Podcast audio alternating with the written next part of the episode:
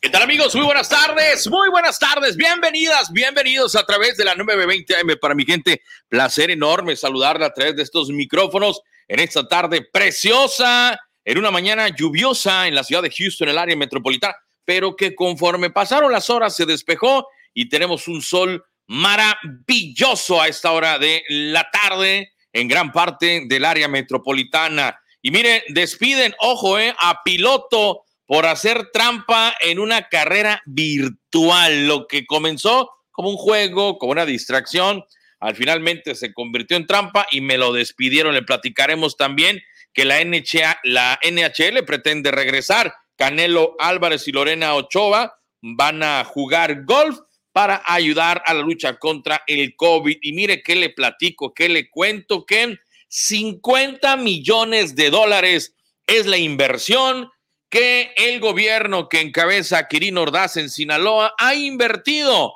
en dos estadios, una cantidad, mayor cantidad, hay que decirlo, para el estadio de fútbol y otra cantidad para el estadio de béisbol. Platicaremos al respecto porque Francisco Palencia apunta para que sea el director técnico de Mazatlán Fútbol Club. ¿Y qué creen?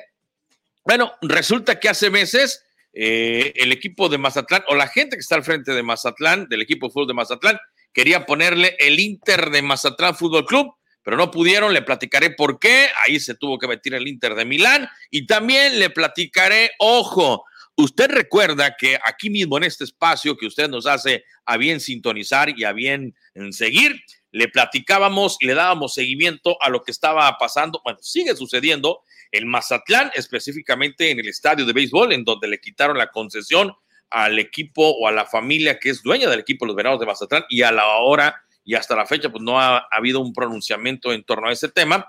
Bueno, pues el, el, gobierno de Mazatlán está muy pendiente, el del municipio, ojo, está muy pendiente de cómo se va a desarrollar el tema de la concesión del estadio de Mazatlán y se deben de poner bien buzos, creo que así deben de estar en el gobierno del estado de Sinaloa de Quirino Ordaz. Y también bien buzos, muchachos, se deben de poner la gente que está eh, en este proyecto porque el químico Benítez no se anda por las ramas. El químico Benítez, el presidente municipal de Mazatlán, donde no le guste cómo está la situación y donde vea una, por ahí una veredita, ah, bárbaro, vamos a ver, pero bueno, de eso y más, si le parece, estaremos platicando con todos ustedes. Amigos de la 920 AM, para mi gente, placer enorme, sinceramente, estar con todos ustedes a esta hora de la tarde, para todo Houston, el área metropolitana. Lo invito para que sea parte de estas charlas, parte de estas discusiones, pero sí lo va a pedir un favor. Nomás no se me caliente como uno que otro que no quiso venir el día de hoy,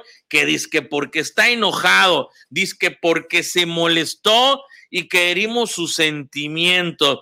Bueno, en fin, ya esperemos que se le pase y que próximamente, pues eh, incluso en este programa se pueda adherir. Pero bueno, a usted le invito a que participe, a que nos dé sus comentarios, a que sea parte de la polémica, parte de la, del intercambio de ideas y que al final del camino el público se haga, y usted también que participa, se haga un, un juicio un poquito más amplio del que tenía al momento de iniciar este mm, programa. Vámonos, mi nombre es Bernardo Cortés y le invito pues a que siga la transmisión, decíamos a través de la 920 AM para mi gente, para la gente que nos escucha a través de la magia de la radio. Un abrazo, un saludo en esta tarde, decíamos, soleada en la ciudad de Houston. Me da mucho gusto saludar a esta hora de la tarde a el Duque de Guadalupe, Avi Figueroa. Avi, muy buenas tardes, bienvenido, como siempre, gusto saludarte. Buenas tardes, Bernardo, amigos de todo deporte, gusto saludarlos hoy martes eh, por la tarde. Y como bien lo comentabas acerca de la Liga Nacional de Hockey sobre Hielo, da ese anuncio, todavía los, todavía la Asociación de Jugadores, ¿no? Está, no lo ha hecho oficial, pero están en un, pasito más para poder reanudar la, la, temporada y le estamos platicándole de qué forma también continúan, eh, continúa la, eh, continúa ardiente este tema del The Last Dance y el día de hoy sale a relucir un audio donde Michael Jordan habla acerca o es decir, dice sobre su intención. Hay que recordar que en, el, en, los episodios de Last Dan hubo un episodio donde él dice que él no tiene nada que ver con la, con, con la falta o con el, el, hecho de que no haya ido eh, a Isaiah Thomas a los, a los Juegos Olímpicos. Y en este audio lo dice claramente Michael Jordan que si Isaiah Thomas no iba a estar ahí, él no podía llegar. Estaremos platicando al respecto. También en la, en la duela de la NBA le comento que Damian Lillard ya dijo que si no tiene posibilidades de llegar a postemporada, no quiere jugar el resto o no quiere jugar, no quiere reiniciar la temporada de la NBA. Perfecto, ahí está. Pues no, no estará no, pues no estará iniciándola. Vamos a ver qué es lo que sucede en ese tema. Y como siempre, también me da mucho gusto saludar a la voz elegante del deporte en Centroamérica, al señor Philip Clark. Philip, muy buenas tardes. Como siempre, gusto saludarte. Muy buenas tardes, Bernardo, Avi, amigos oyentes de todo deporte. Como siempre, es un gusto poder saludar a esta hora, en este día hoy, martes, como siempre, con mucha información que día a día nos va dando en torno a este tema del COVID y las actividades deportivas, si se pueden o no realizar. Pero bueno, eh, dando cuenta del campeonato de la Bundesliga que ha continuado con la actividad una vez que ya se, se reanudó. El día de hoy se dio el superclásico alemán con el juego entre el Bayern Múnich y el equipo del el Borussia Dortmund. Victoria del Bayern Múnich 1 por 0.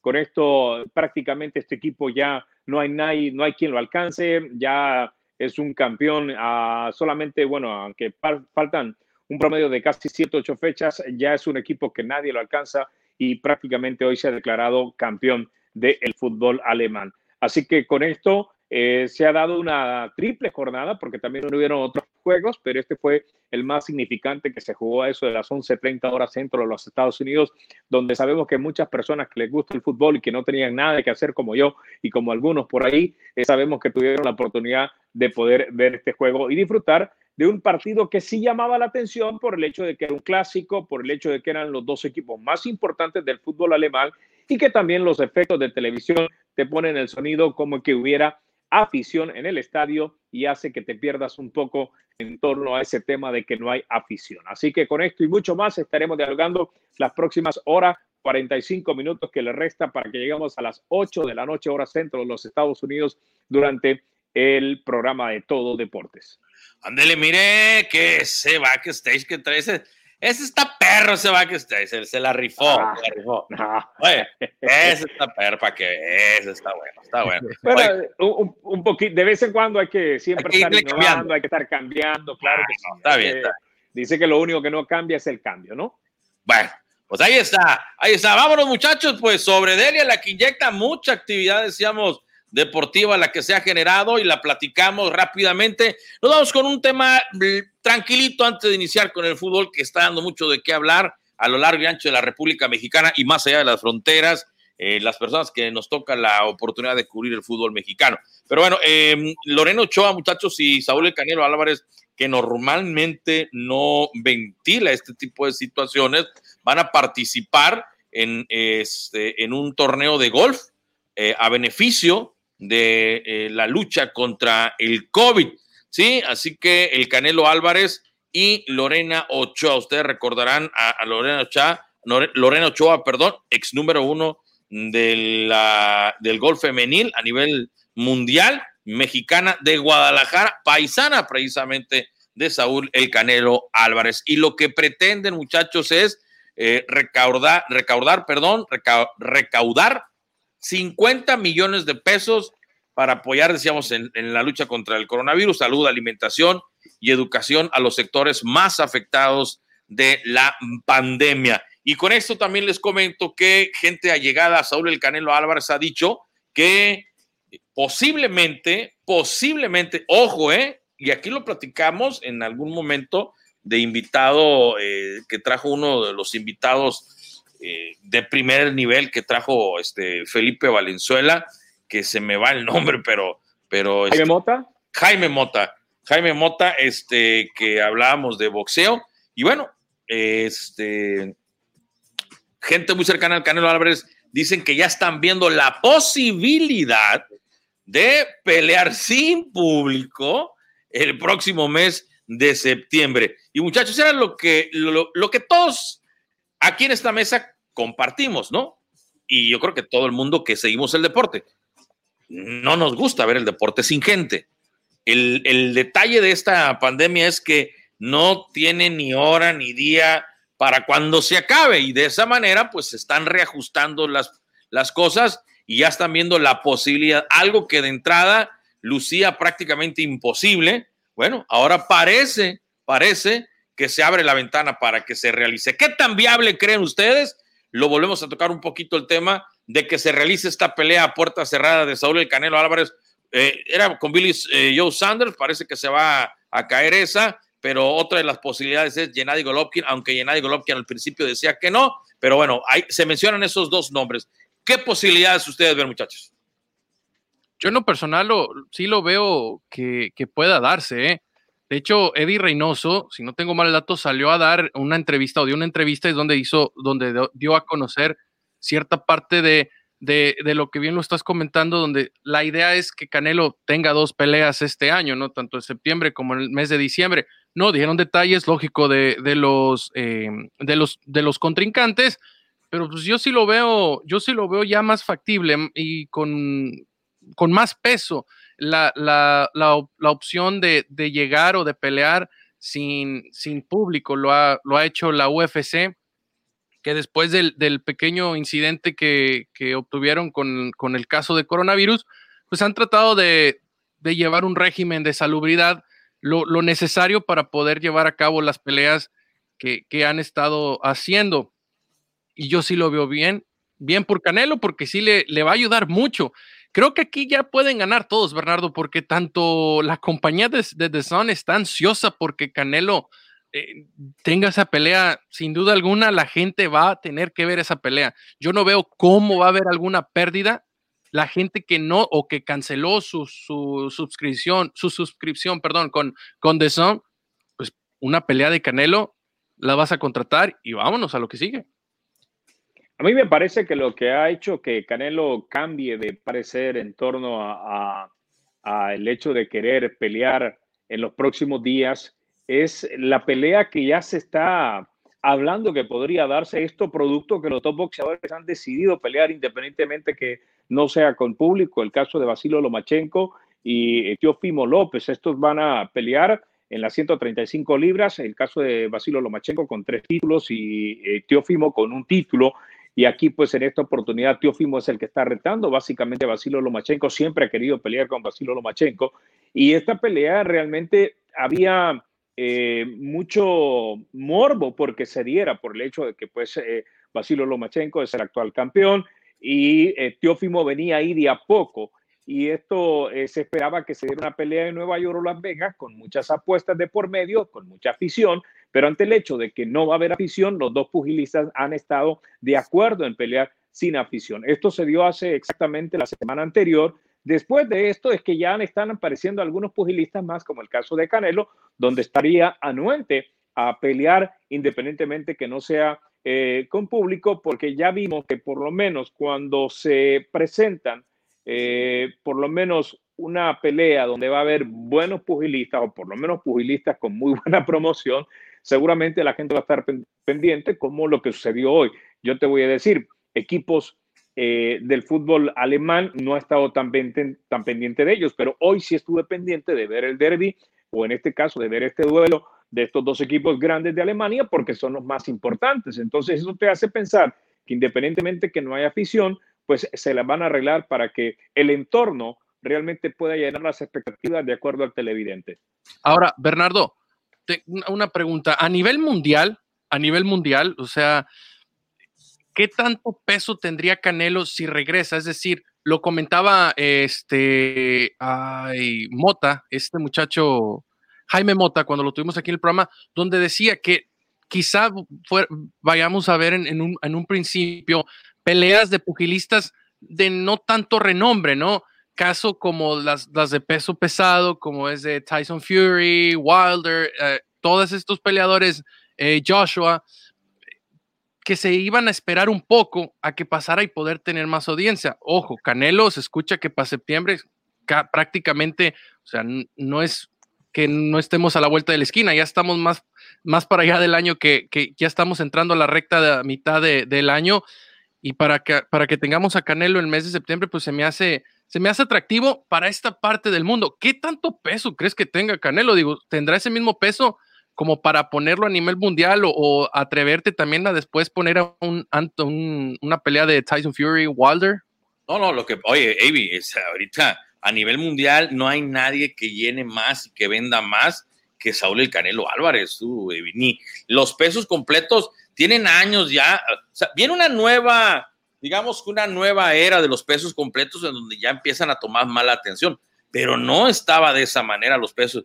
Eh, acuérdate, antes, antes los únicos que vendían, no los únicos que vendían, ¿no? Porque todos venden, pero los que vendían más, los que mandaban la pauta, las grandes carteleras, las grandes entradas, las grandes bolsas de dinero se las llevaban únicamente los pesos pesados. De ahí en fuera, eh, por más bueno que fueras, pues con toda la pena del mundo, pero no podías llegar ni siquiera a los millón, al millón de dólares. Estoy hablando de los noventas, incluso en los dos, bueno, ya en, la entrada de los 2000 ya fue cambiando la situación, ya los pesos no completos, sino los medianones, para abajo eran los que empezaron a poner el show, el espectáculo, con Floyd Mayweather, con Manny Pacquiao, ¿sí? Ahora viene de emergente, no de emergente, no, pero viene la era de, Saúl el Canelo Álvarez, que yo sí quiero quedar bien claro, siempre quiero poner este punto de, siempre quiero aclarar esto. Mi respeto, muchachos, para Saúl el Canelo Álvarez, es un muchacho bien profesional, bien dedicado, eh, que vino de menos a más, un muchacho que, que, nos tocó seguir su carrera cuando iba iniciando, cómo se fue desarrollando y los, los movimientos inteligentes que él y su cuerpo técnico dio. Pero más que nada él, porque él es el que manda. Él si quiere mañana o ahorita en la tarde o en este momento despide a Eddie Reynoso y le dice muchas gracias, adiós y los vi ni me acuerdo. Pero él ha sido muy honesto, ha sido muy fiel y se los ha llevado con el triunfo que ellos han construido junto con Saúl el Canelo Álvarez. Pero aquí el que tienen la decisión de todo es Saúl el Canelo Álvarez. Y Saúl el Canelo Álvarez, en esa parte yo creo que pues nadie me lo puede discutir, es el mejor, aunque eh, este, Floyd Mayweather haya ganado más en dos peleas, pero es el mejor boxeador pagado en cuanto al contrato televisivo. No hay, eh, Floyd Mayweather lo que ganaba era de una manera diferente, más, sí, pero de una manera diferente. Pero de ahí en fuera, a que Saúl el Canelo Álvarez, muchachos, con todo el respeto y no quiero sonar malinchista y me disculpan toda la gente que, pues, que quiere mucho al Canelo Álvarez. Yo tengo un gran respeto por el Canelo Álvarez y siempre eh, nos ha tratado, salvo esa, esa vez que medio se enojó y que ya ahí tuvimos que medio cabecear, pero, es parte de la chamba, ¿no? Es parte de la chamba y lo entendemos porque pues, mucha gente le pregunta cosas. pero se portó muy bien, lo tuvimos en el programa, ¿eh? No, estuvo con nosotros en alguna ocasión aquí en la ciudad de Houston. Muy bien, súper bien. Eh, te digo, pero boxísticamente, muchachos, Canelo Álvarez en mi lista de boxeadores de todos los tiempos, mexicanos, mexicanos, mexicanos eh, no tiene, o sea, no está ni siquiera entre los 10 mejores boxeadores. En cuanto a la calidad boxística mostrada en el ring. Ojo, pero si te refieres a resultados deportivos, pues Canelo Álvarez este año, pues libra por libra es el mejor en cuanto a campeonatos, ¿no? En cuanto a campeonatos. Pero evidentemente, eh, creo yo, salvo la mejor opinión de ustedes, y, les doy paso, y a la gente que está viendo el programa, Sergio Méndez Castro, saludos Ángel Palazuelo, saludos Ciudad Juárez, saludos al Manzanillo, al licenciado Iván Miranda, y en los mochis a Sergio Méndez Castro. Eh, eh, yo sí creo que Saúl el Canelo Álvarez le puede ayudar mucho al deporte en este momento, al boxeo en este momento, para tener más actividad, para tener algo de qué comentar. Y creo, creo que le iría, que sería la pelea más comprada y más vista para Dazón si la desarrolla en septiembre, antes de que cualquier otra pelea suceda, ¿no? O que otro evento deportivo inicie. No, no necesariamente. Antes de que, no, no, antes de, antes de que de que, de que pelee Tyson, Joshua, el que sea, Andy Ruiz. El primero, el primer gargantón que se suba a pelear en The Zone o en cualquier eh, este, compañía de televisión, ¿verdad? O, de streaming. Va a llevar el, boxeo, en boxeo se va a llevar. Van a hacer su agosto. existe la posibilidad, porque también existe la posibilidad de que sea un tronadón, ¿verdad? es que también el, el, el, el box tiene que de alguna u otra forma dar un paso al frente ante esta situación del COVID. Si ya apareció la UFC eh, con algunas actividades, eh, eh, pues el boxeo en los Estados Unidos también tiene que decir presente, independientemente que no sea del agrado de la gente, que no sea del agrado de muchos.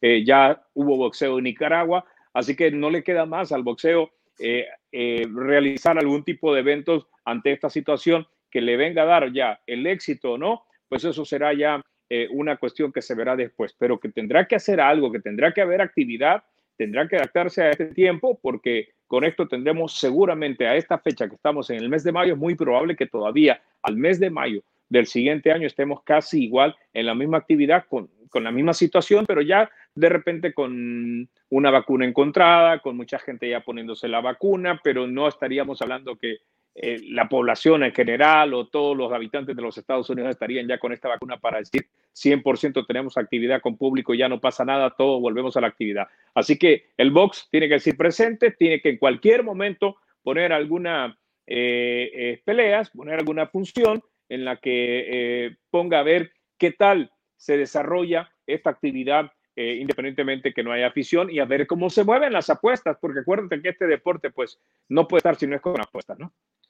Dice por acá, ya dígalo, profe, Canelo es inteligente y sabe del negocio, pero calidad no tiene para ser reconocido. Mira, este, Iván, saludos a Liceo Iván, exalumno mío, un abrazo para él y gracias por seguirnos y por comentar. Los invitados a que sigan comentando siempre.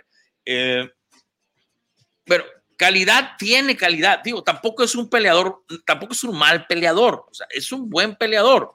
El, tema aquí, por donde creo que va Iván, es, y, lo que yo poquito ahí dejé entrever cuando participé eh, en la primera parte, es que no, arriba del ring, no da el espectáculo que a mí, yo respeto a los demás, que a mí me gustaría ver.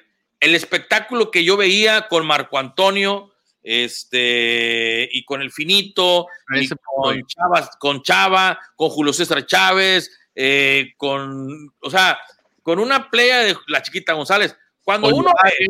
sí, ¿Verdad? entonces no vas a ver boxeo. No va a ser boxeo, porque no estamos viendo. no todavía hay, ese tipo de boxeo no, hay. no, pero no estamos, no estamos viendo la calidad de boxeo en ninguna, en ninguno de los pesos. ¿Será que le dejaron una banda muy alta, Canelo? Eh, mira, ahí está, Ahí está el detalle, dijo Cantinflas. Algo está sucediendo, algo está sucediendo, porque calidad boxística, Philip, Evi, amigos de todo deporte, existe, por supuesto que la existe en muchas partes del mundo y México no es la excepción.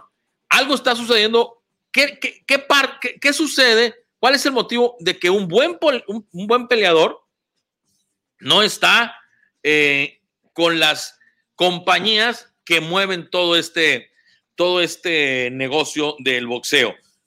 No, no lo sé. Por ejemplo, si Ramírez, el zurdo Ramírez, el campeón medio, creo que está lesionado, pero ya va a regresar, que es de Mazatlán, campeón supermedio. Philip Avi, amigos de todo deporte, es un peleador tremendo, tremendo, pero, pero, pues no está en Golden Boy Promotion. Si lo tuviera, si lo tuviera Oscar de la Hoya, muchachos, no, hombre, ese cuate llenaría también, porque es un tremendo boxeador.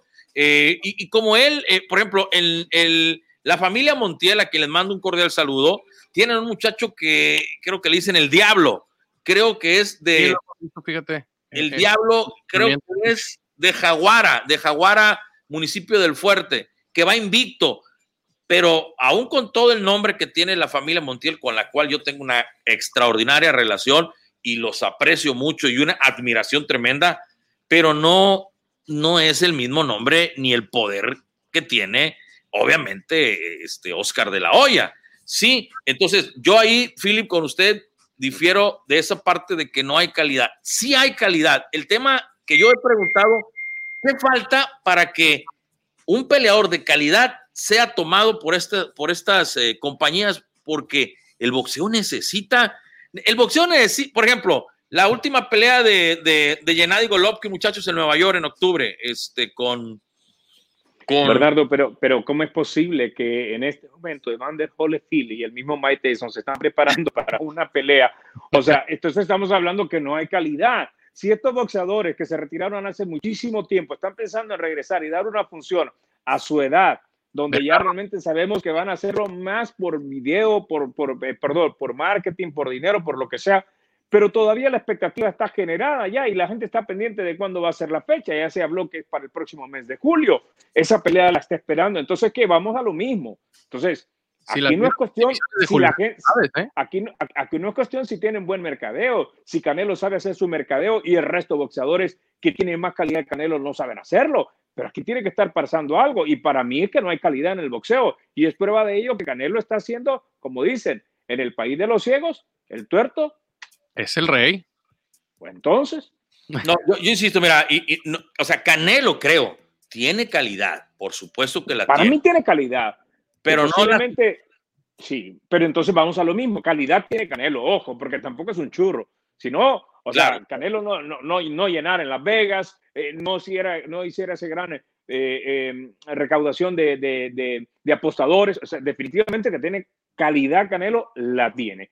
Que todavía está quedando a deber en esos, de repente, cinco mejores boxeadores o tres mejores boxeadores mexicanos y, en su capacidad, posiblemente. Ahí tal vez queramos un poquito más de Canelo, pero sigo creyendo que tiene calidad Canelo. Yo, lo que sí creo, Bernardo, es que le dejaron la vara muy alta a Canelo.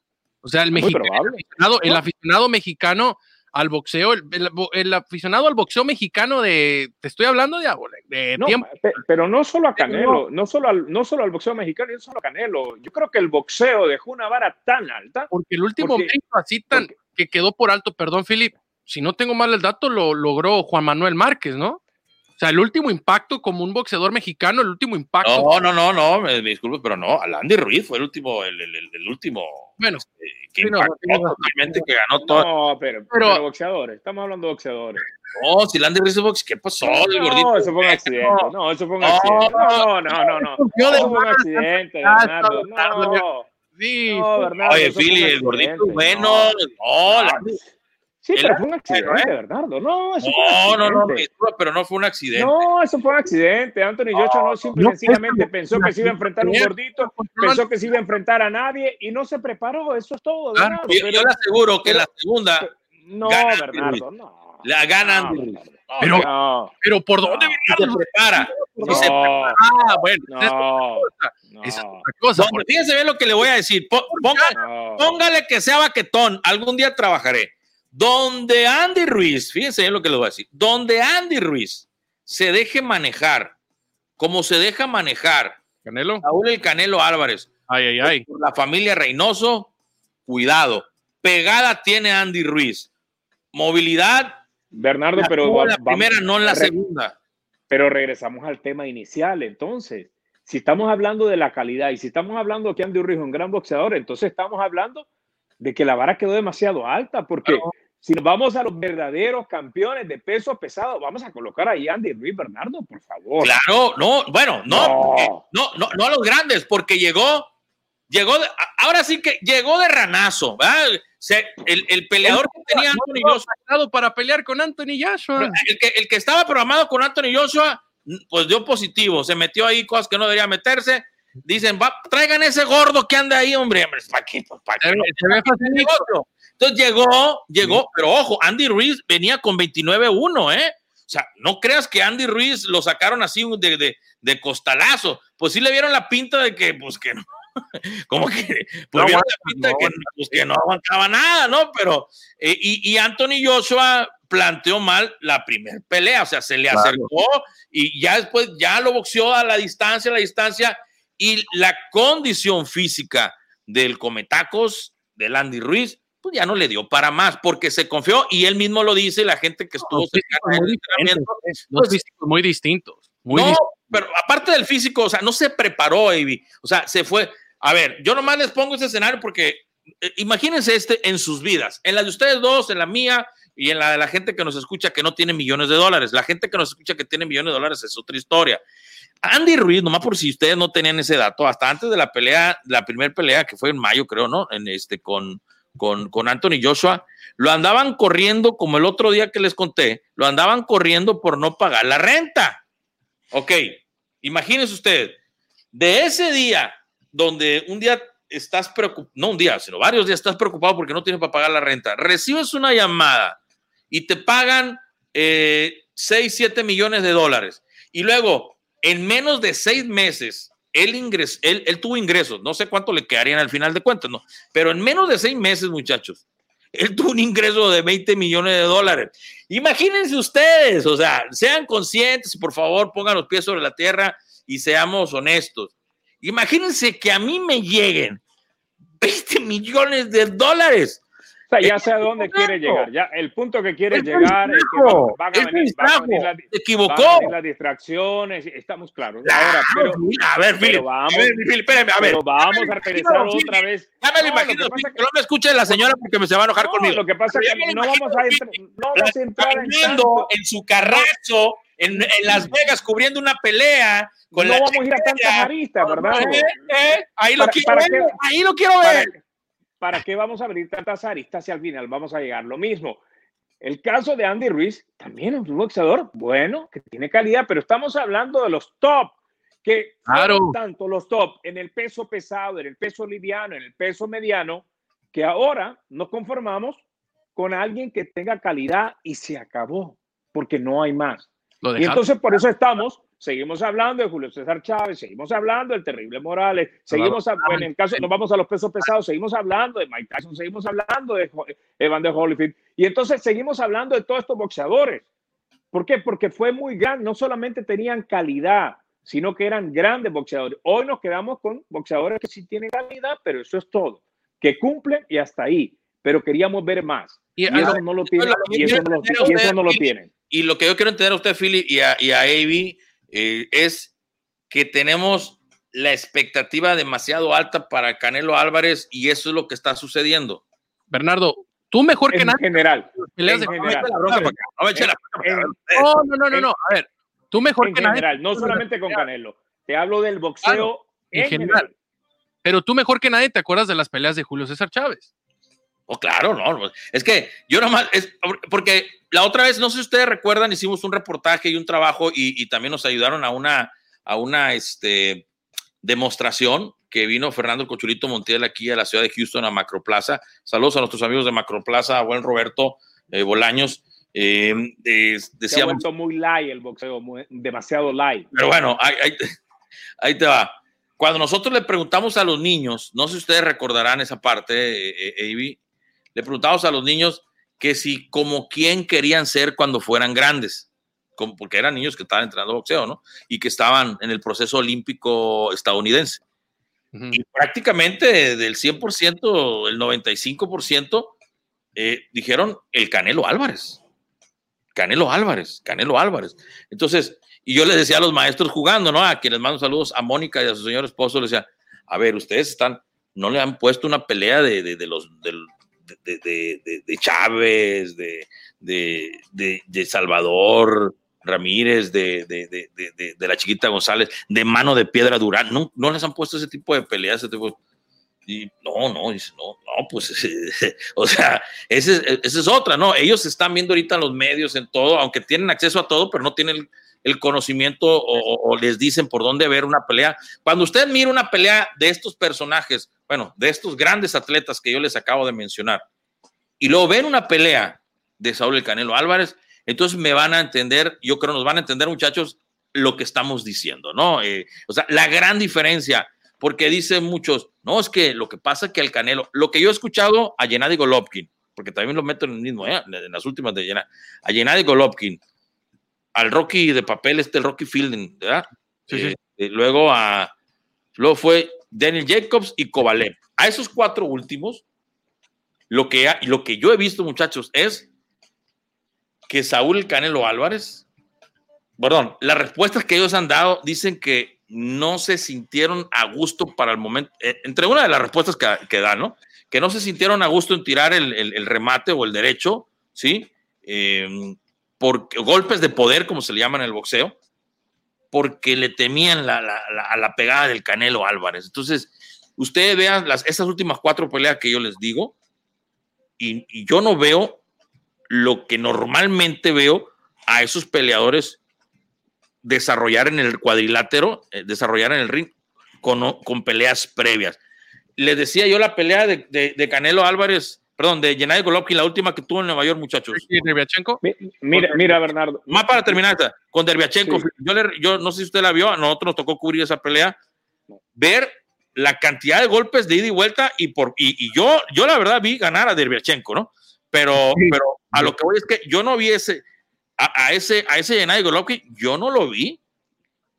igual con Canelo Álvarez, como lo vi con Derbiachenko. Por adelante. Mira, el, problema del boxeo, el boxeo se dejó comer el mandado.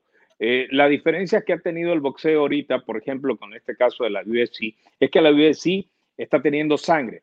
Que se han pasado porque ahí es una carnicería, sí. Yo creo que ese es el punto. Entonces la gente en el boxeo dejó de ver, porque dejó de ver aquellas peleas donde los boxeadores se entregaban y buscaban ganar a como de lugar. Y nadie se dejaba, o sea, nadie se dejaba. Y por eso mirábamos peleas a los 8, 10, 12 asaltos con boxeadores que se estaban ya casi cayendo, casi muriendo. Nariz, quebrada, nariz quebrada. O sea, estamos hablando de los duelos de, de, Sugar, Sugar Ray Leona, Roberto Mano Piedra Durán, el terrible Morales. Con, o sea, estamos viendo peleas, mirábamos peleas donde nadie al final quería perder y por eso estaban y estaban y se daban madrazos y había sangre. Pero hoy no vemos eso, porque hoy vemos también que los mismos referees inmediatamente empiezan a alejar al boxeador, lo empiezan a quitar y entonces ya empieza a burguesarse la pelea. Es por ello que la gente ahora ha preferido la UFC, pero para mí la UFC se pasó porque era un, sí, había que ver un poco de sangre, pero un poco, pero la UFC es demasiado. No, espéreme, espéreme con la administración de Dana White fue cambiando, porque antes tú, Philip, todavía sacaban en brazos a, los. entonces, ese es el problema. El boxeo se dejó comer el mandado, se dejó ganar el mandado, porque empezó las peleas demasiado burguesadas, eran peleas que donde eh, miraba más baile que otra cosa, es lo que seguimos viendo. Cuando vemos a Canelo, que más miramos es más baile que golpes. es la realidad. El primer round de estudio, ¿no? Los primeros dos, tres rounds, o quizás al, tercer round, era estudio, ver qué va a ser tu rival. Y de ahí en adelante, rájale a lo que vaya y como nos toque. Por eso mirábamos a Mike Tyson. Mike Tyson no andaba esperando dos, al, al, rival, al, round número 12. Mike Tyson iba a la que fuera, el primero, al segundo, al tercero, al cuarto. Si ya el peleador le, al quinto round le aguantaba, entonces ya se paraba un poco, porque ya miró, no, aquí como que la cosa va a estar un poco más dura, pero había que dar golpe, había que dar eh, eh, pelea, como dice. Hoy no estamos viendo eso y por eso es que con la poca calidad que ofrecen, porque no hay que, hay que decirlo también, Bernardo, tienen calidad, pero no les sobra calidad. Entonces, con la poca calidad que están mostrando, con eso nos estamos quedando y no hay más. Ya lo dice aquí Iván Miranda, Bernardo, ya comenta también, sigue comentando la gente, Andy Ruiz no tiene suficiente calidad para ser campeón del mundo. Si hablamos de distracciones, Julio César Chávez las tuvo y seguía ganando. Ándale. No, obviamente pues, estamos hablando de, de, de, un superdotado, ¿no? Como lo fue este, eh, Julio César Chávez, ¿no? Y tenía distracciones oh, perico, mujeres amanecidas y de todo, ¿no? Tenía, él mismo lo, ha confesado, ¿no? Y, ya está en otra, en otra, fíjate, cosas curiosas, ¿no? De Julio César Chávez, a quien le mandamos un muy, pero muy afectuoso y respetuoso saludo. Eh, tuvo mucho dinero, se fue a la ruina y se volvió a rehacer y renació como el ave fénix, ¿no? Y la gente, muchachos, lo quiere a Julio César Chávez, pero extraordinario. A lugar a donde va. Es un ídolo. Que, está, que, lo, que lo abraza y lo, tiene el don de gente, tiene, tiene el don de gente, ¿no? Pero bueno, eh, terminando con el boxeo, si les parece, le damos la vuelta y nos adentramos al, al maravilloso mundo de la Liga MX, que en este momento, muchachos, pues hay mucha polémica, hay, este, hay hay, sentimientos encontrados por el lado de Morelia, en la afición eh, michoacana muy triste porque se llevan a su equipo de, la capital moreliana, ¿sí? Y por otro lado, perdón, de la capital michoacana, que es Morelia, y por otro lado, en Mazatlán, en Sinaloa, eh, la gente, la afición al fútbol contenta, y no solamente la afición al fútbol, la, gente en, en general muy motivada por la llegada del equipo de Mazatlán Fútbol Club de la primera división. Los seguidores del América, que son miles en Sinaloa, los seguidores de las Chivas, que son miles también en Sinaloa, de Pumas, de Cruz Azul, eh, que son los cuatro equipos, digamos, más fuertes del balompié mexicano, con más afición en esa área del Pacífico mexicano, pues están muy motivados con la llegada del equipo de, de Mazatlán a la Liga MX. No se ha hecho oficial, hay que decirlo, no se ha hecho oficial. Nosotros hicimos contacto con las personas de comunicación de gobierno del estado de Sinaloa para obtener una entrevista que nos dieran los pormenores, eh, pero no, no, no, o sea, nos dicen que por el momento no pueden eh, eh, otorgar entrevistas, que por el momento no pueden dar información, que están manejando con cautela este tema. Yo no sé cuál sea el motivo por el cual se está manejando con cautela este tema. no sé qué, qué estarán escondiendo, que no quieren hablar públicamente, porque es, la entrevista es muy simple. A ver, el equipo viene a Mazatlán, ahí está el estadio, cuál fue, eh, cuál es la, las condiciones, quién va a operar el estadio. Yo, yo no le veo nada de complicado. Una vez, obviamente, que, que, que, este, que la parte oficial lo dé a conocer, ¿sí? Que este, en este serían los dueños yo hasta el día de hoy, muchachos, eh, eh, he hablado con personas cercanas, eh, les he marcado con personas cercanas al balompié en, en, Sinaloa y hay un hermetismo, ¿sí? Sí, hay un hermetismo tremendo. No quieren hablar del tema.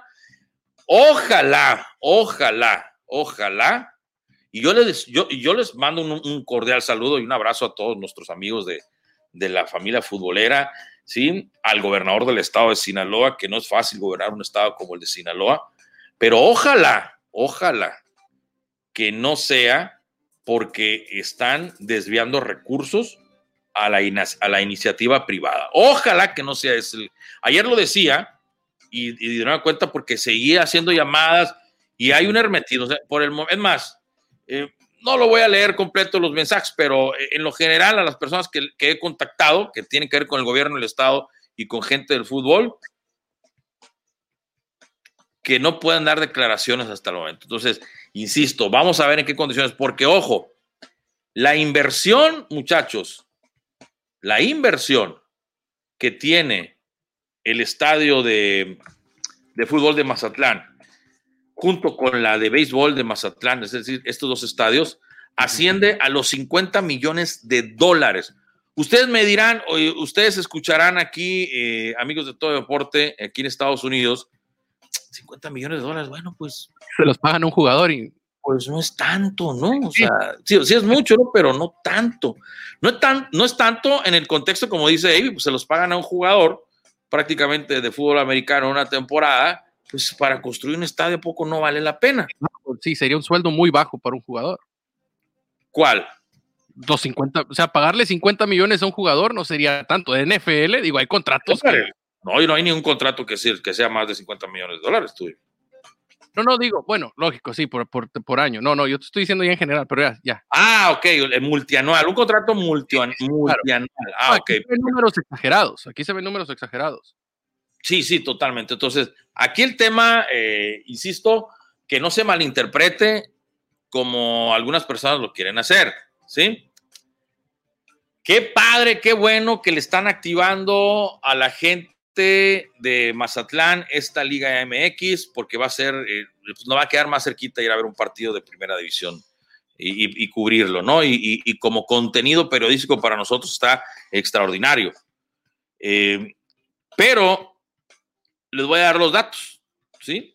Los datos de la inversión de este estadio. El estadio de fútbol recibió en dos ocasiones presupuesto para la construcción, muchachos. En la primera ronda se le entregaron 459 millones 633 mil 296 pesos. Y en la segunda, la inversión quedó en 192 millones 665 mil 148 pesos lo que da un total de 652 millones 298 mil 444 pesos, ¿sí? A la empresa Meprosa Construcciones, que es la que llevó a cabo el proyecto. Y hasta ahora, ojo, se han gastado poco más de 32 millones de dólares, ese es el total de ese estadio, que todavía ni siquiera lo han terminado, van el 95% de su avance. Y si a eso le sumas, ojo, si a eso le sumas em, los 369 millones 707 mil 135.61 centavos, ¿sí? Un total o un equivalente eh, con el, la moneda de cambio del dólar, no sé cuánto se catalogan esto, pero eh, cuánto se, perdón, se promedia con esto, da un total de 18 millones de dólares y este dinero fue entregado en ocho contratos diferentes con diversas empresas. Hay gente, muchachos, y ahí va el tema, este es para ponerlos en contexto, pero hay gente que les molesta que este tipo de situaciones sucedan, es decir, que el gobierno invierta en un inmueble para que un particular haga negocios. Primer pregunta en ese tema, ¿es correcto o es incorrecto esto que sucede en México? Bueno, la verdad es que cuando se aparece el pueblo, eh, perdón, aparece en, este caso eh, fondos del Estado, de la ciudad, utilizadas para lo que es el entretenimiento, en este caso para un equipo de fútbol profesional y que tiene que ver con instalaciones, tiene que saberlo hacer muy bien, porque si empiezas a invertir para un equipo olvidándote que tienes sin número de cosas que atender en torno a tu población, entonces aquí estamos hablando que aquí se está perdiendo el horizonte donde tiene que realmente darse eh, eh, los, eh, las cosas, en este caso los, los dineros, ¿no? a donde tienen que realmente llegar. Pero cuando ya es un plano donde van a invertir para una función de negocio, pero no tiene que ver con un equipo, entonces esto sí se puede dar. Pero lamentablemente, Bernardo, me parece que aquí, aquí el Estado, la ciudad, está metiéndose en un rumbo que no debe estar, porque si bien es cierto, esto es un negocio y yo no difiero en la parte de que si el Morelia se vende, si no se va a vender, si alguien lo va a comprar. Yo en esa parte sí quiero que estar muy claro. Me da pesar con la afición de Morelia por tantos años, hablamos de 69 años. Eh, es un equipo que nosotros como hondureños le tenemos mucha estima a Bernardo, eh, porque en este equipo pues eh, jugó Carlos Alberto Pavón, de hecho fue pieza fundamental en el único título que tiene el equipo Morelia, Carlos Pavón. no jugó la final, pero fue una pieza donde partido a partido metió goles y llevó a este equipo del Morelia a la gran final donde pues Comiso se convierte en la gran figura en los lanzamientos de 12 pasos y termina obteniendo su único título. Es por eso que nosotros los hondureños le tenemos mucho cariño a este equipo, pero que se tiene que vender o que lo van a vender porque ya no hay quien lo pueda mantener en esa parte. Déjenme decirles que esto es un negocio y esto lo vemos en cualquier parte de Centroamérica y en otra, incluso hasta en Europa. Cuando un equipo ya no se puede sostener, Bernardo, los dueños andan buscando cómo lo van a vender. Y mucha afición dice, bueno, pero nosotros podemos mantener el equipo. Eso es mentira, Bernardo. Nadie va a poder mantener un equipo si no tiene la suficiente capacidad, porque eso es una cuestión donde no puedes hacer eh, el, famoso dicho de pan para hoy, hombre para mañana. O sea, de repente pueden solventar un par de problemas ahorita, pero después, ¿quién va a estar sosteniendo un equipo que requiere mucho dinero? Porque esa es la verdadera historia ahora de los equipos. Y yo no sé qué tanto dirigente o qué tanto dueño de equipo termina ganando económicamente en el fútbol. Esto si no es una estructura completa, donde tiene que estar proyectada de patrocinadores, de socios, es difícil que la pueda sostener una sola persona y tarde o temprano, tarde o temprano termina cediéndolo. Así que en esa parte, en cuanto a la venta, si ya no se puede, si no lo pueden sostener, yo estoy muy de acuerdo que lo vendan. Desafortunadamente, este es un negocio. Ahora, ya en la parte donde la, donde la, la ciudad de Mazatlán van a utilizar recursos de la ciudad, recursos del Estado, para meterlo a un equipo de fútbol, ahí no comparto. Sí, estoy, estoy de acuerdo y creo que en eso estamos todos de acuerdo, compañeros. En el hecho de, que es un negocio privado y en un negocio privado, pues ellos pueden hacer, final de cuentas, vendérselo y hacer y comprarlo a quien, a quien más les pegue y en cualquier, a cualquier costo. Pero el dinero del gobierno, yo también estoy, estoy en desacuerdo y es donde se puede poner turbia las aguas. Y lo que a mí me da pesar, Bernardo, que creo, donde el gobierno, y tú más sabes mucho más de ello, donde el gobierno debe de estar metido en cuestiones de deportes con el deporte amateur, ¿no? Es donde se le debe de invertir dinero, donde se le debe de invertir mm, cierto, cierto más de tiempo, dinero hacia el deporte en, el, a nivel amateur, ¿no?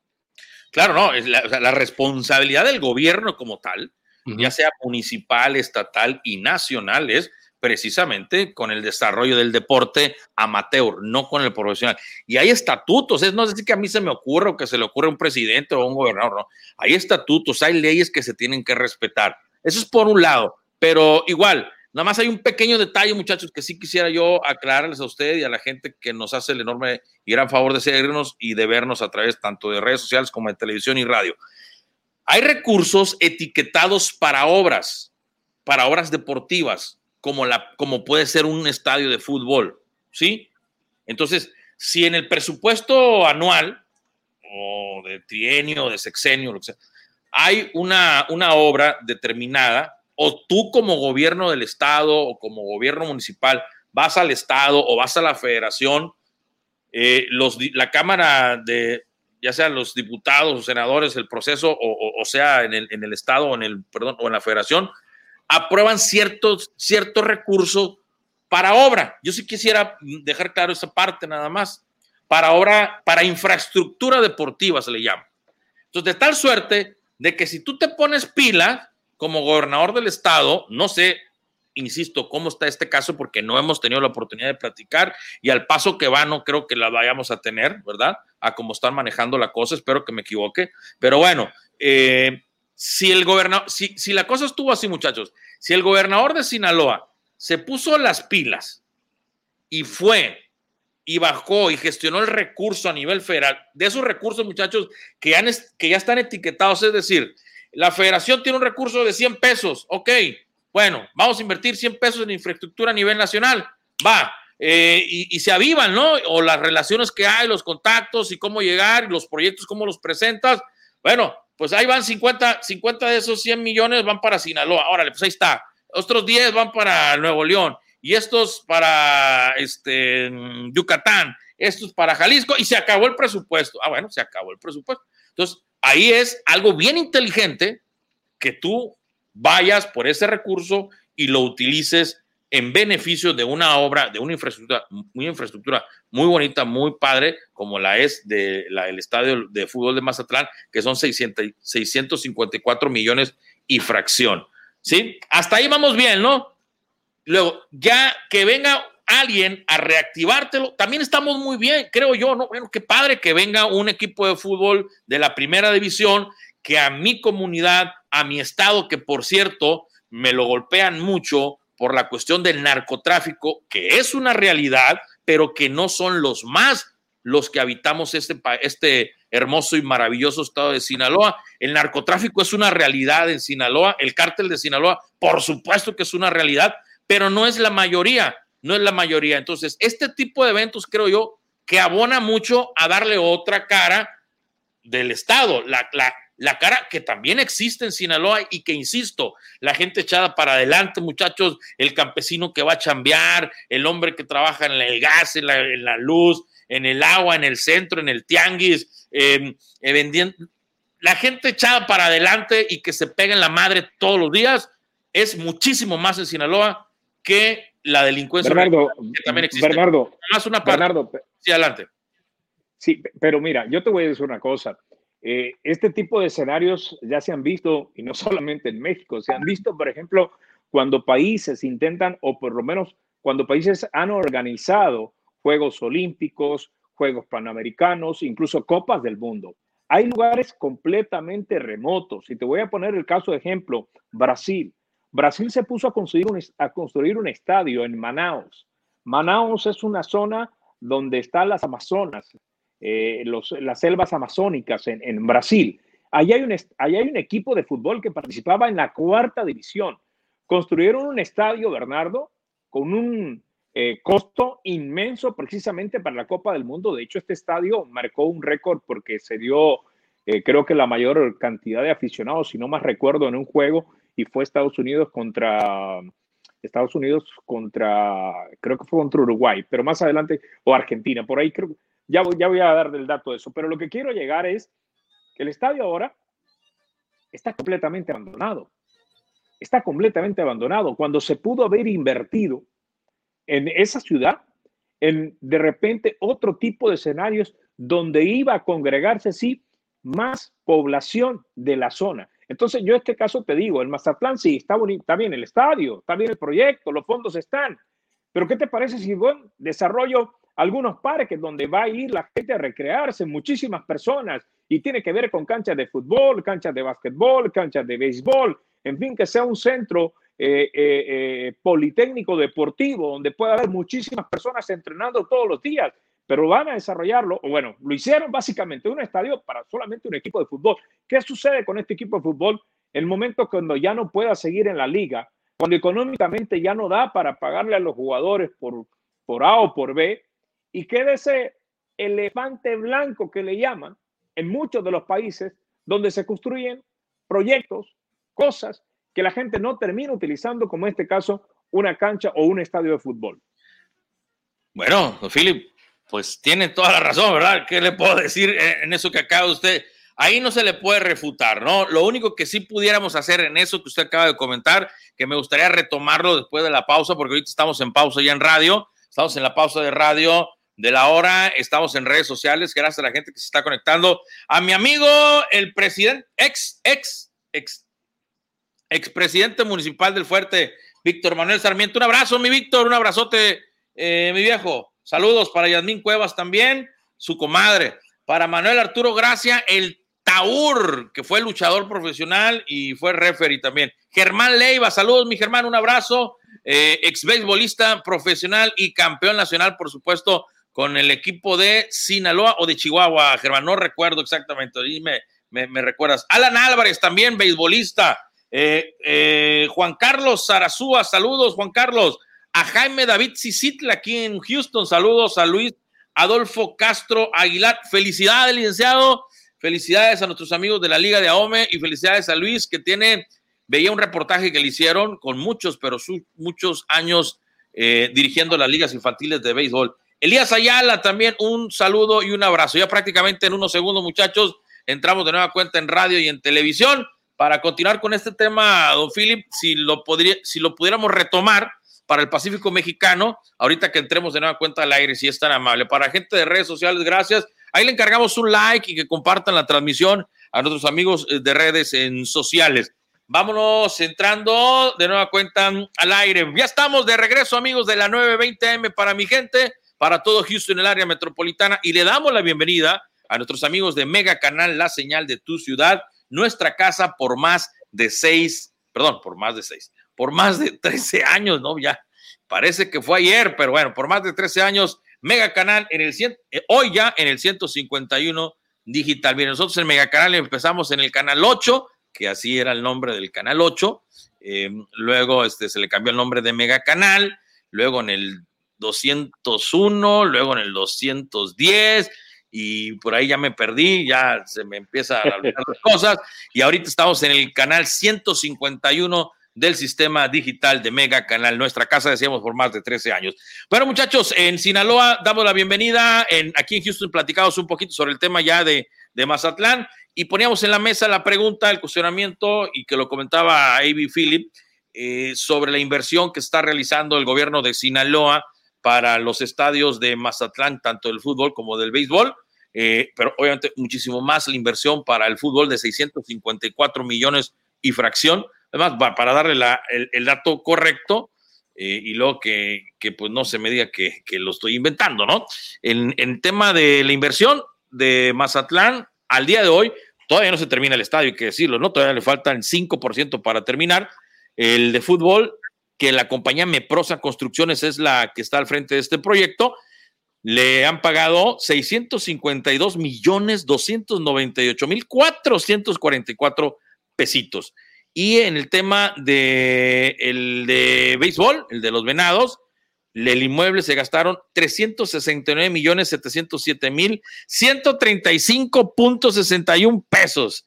Es o sea, 18 millones de dólares.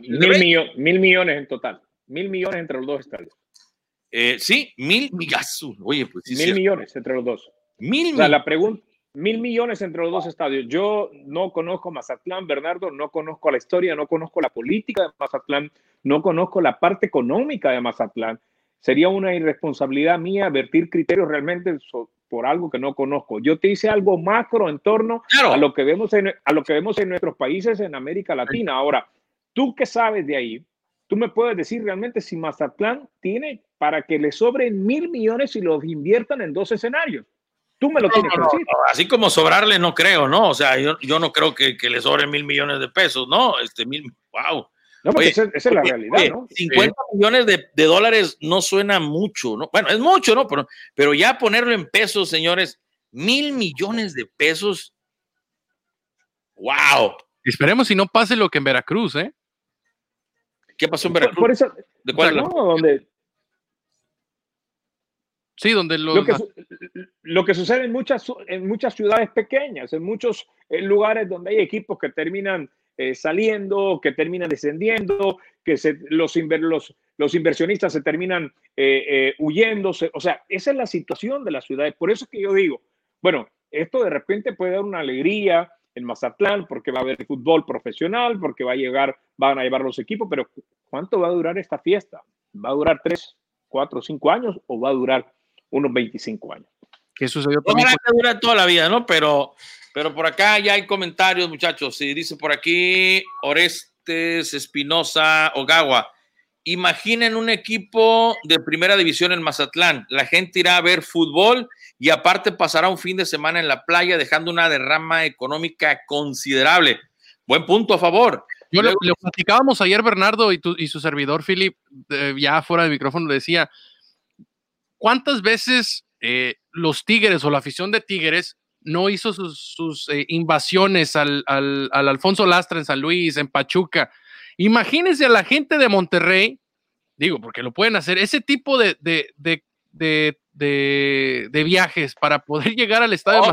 van, a, marcar con eh, este no me lo pierdo, van a poner, este, juego voy y lo apoyo a Mazatlán, ¿no? La verdad es que es un comentario súper a favor eso, o sea, tiene razón la gente va a ir al estadio, no solamente la, afición de Mazatlán, sino va a llegar gente, va a generar obviamente turismo y realmente está precioso el puerto Mazatleco. El área turística, ¿verdad? Ya la ciudad, fuera del área turística, pues tiene muchas, este...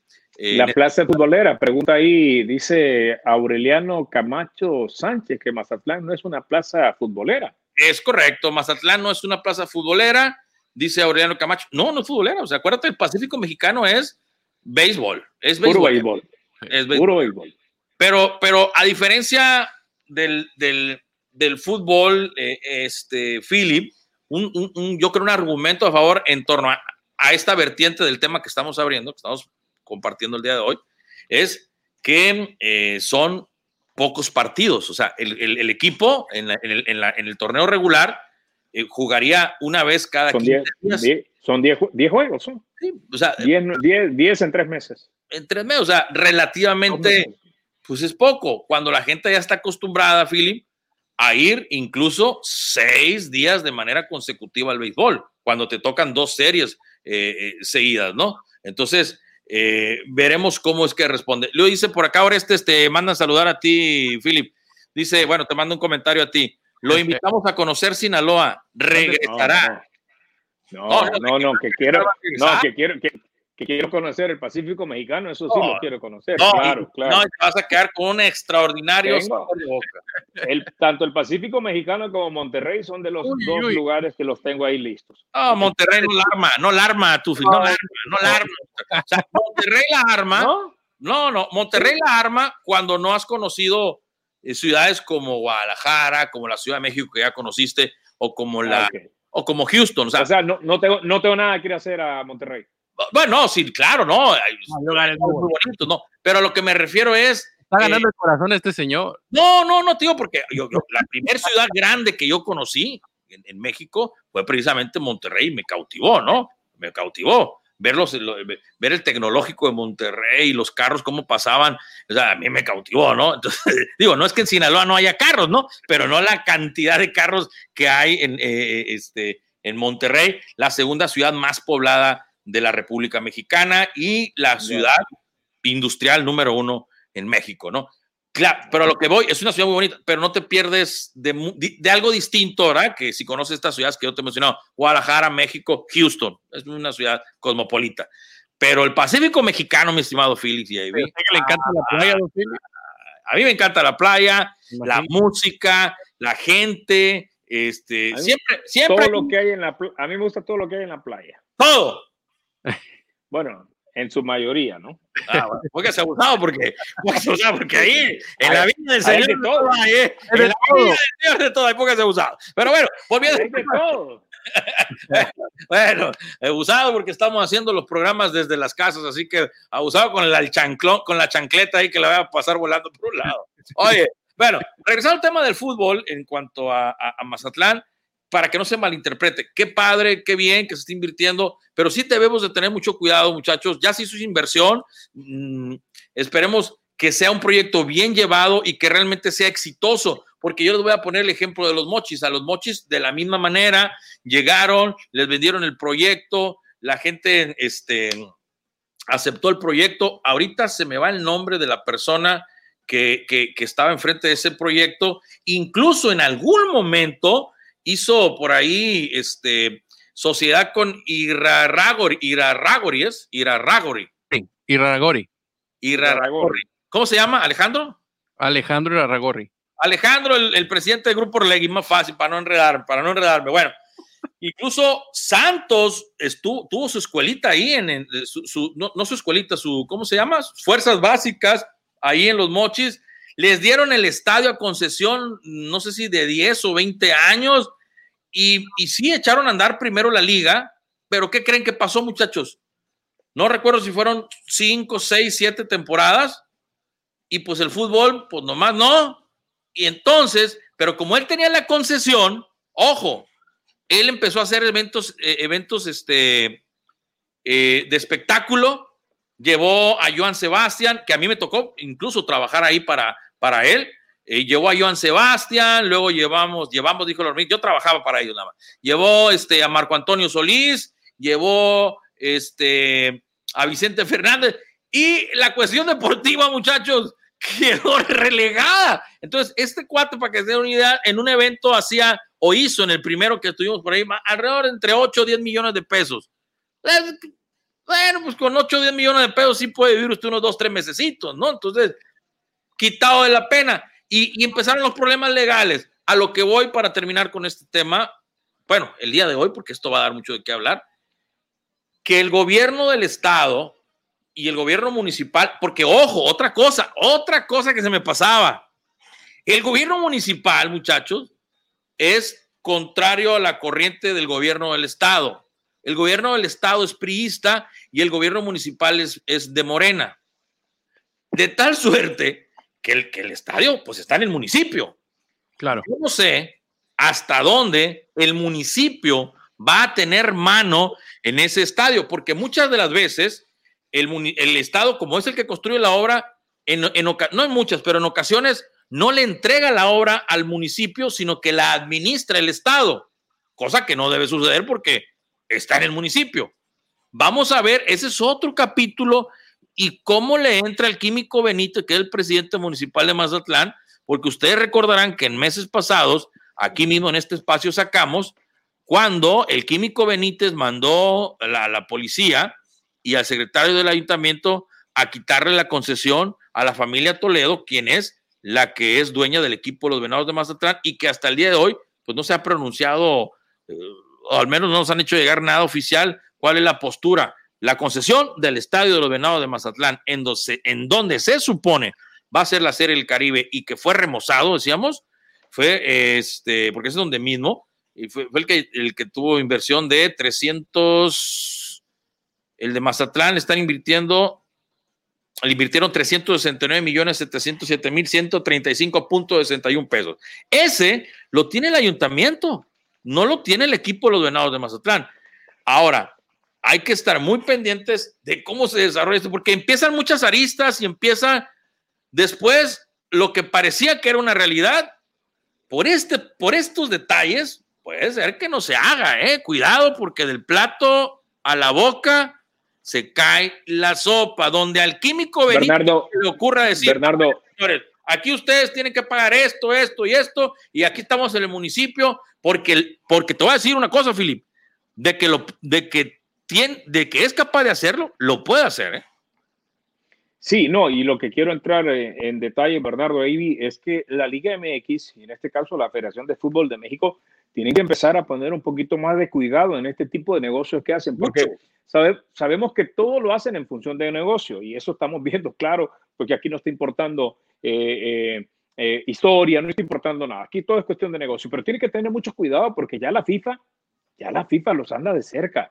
Ya la FIFA, no sé qué ha pasado, no sé por qué la relación Federación de México y FIFA se ha estado cayendo últimamente, Bernardo, pero ya la FIFA los está llevando de a poco, ya les está exigiendo que tienen que regresar al torneo con su descenso, que tiene que haber liga de ascenso, ya le está exigiendo la FIFA. Este no era el proyecto que tenía programado John de Luisa y todos los operativos del fútbol mexicano, queriendo pues cinco o seis años que no haya descenso. La FIFA no quiere eso y ya ha hablado con ellos, que tienen que ver cómo regresan al torneo de ascenso y descenso y teniendo la liga de ascenso.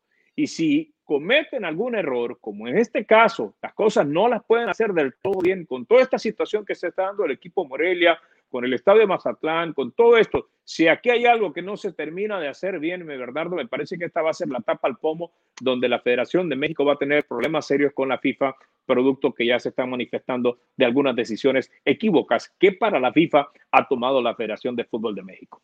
Ahora ese es otro tema, pero en ese tema, insisto, para cerrar el día de hoy, lo de Mazatlán, Suerte para el equipo de Mazatlán, suerte para la afición de Mazatlán, pero que se haga de la mejor manera, de la manera correcta, eh, Philip, protegiendo todos los ángulos para que sea un éxito esto y que no al transcurso de dos, tres, cuatro años, pues quede, eh, quede desafortunadamente pues un, estadio eh, sin funcionar como debe ser cuando estás, cuando ya lo menciona usted en las cifras en pesos, ya el madrazo duele más, ¿no? O sea, mil millones de pesos la inversión en ambos estadios, dices tú.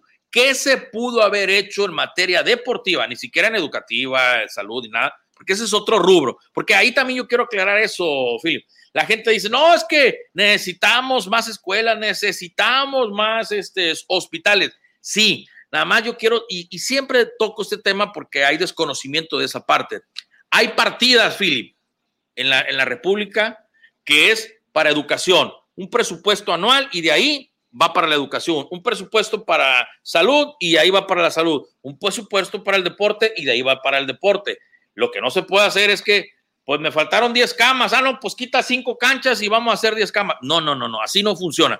El deporte, eso yo lo tengo claro, eso yo lo tengo claro. Hay un presupuesto destinado, correcto, y si no lo, y más bien, si no lo utiliza, en este caso, la partida de deportes no fue utilizada, más bien puede generar un problema para el presupuesto del próximo año. Ah, no lo utilizaron. Bueno, entonces no eh. vamos a volver a asignar. Esa parte ya la entiendo muy bien. Yo lo que no voy, Bernardo, es que todo lo hayan utilizado, por ejemplo, para la construcción de dos estadios. Eso sí, no lo voy a compartir. Me parece que el pueblo necesita más, requiere más. En función de deportes, sí, pero para dos escenarios, que todo tu presupuesto utilizado para ello, ahí, ahí no estoy de acuerdo. Estás hablando tú que ese presupuesto es la mitad del presupuesto aparentemente de lo que recibe el gobierno municipal de Mazatlán, la mitad de todo el año.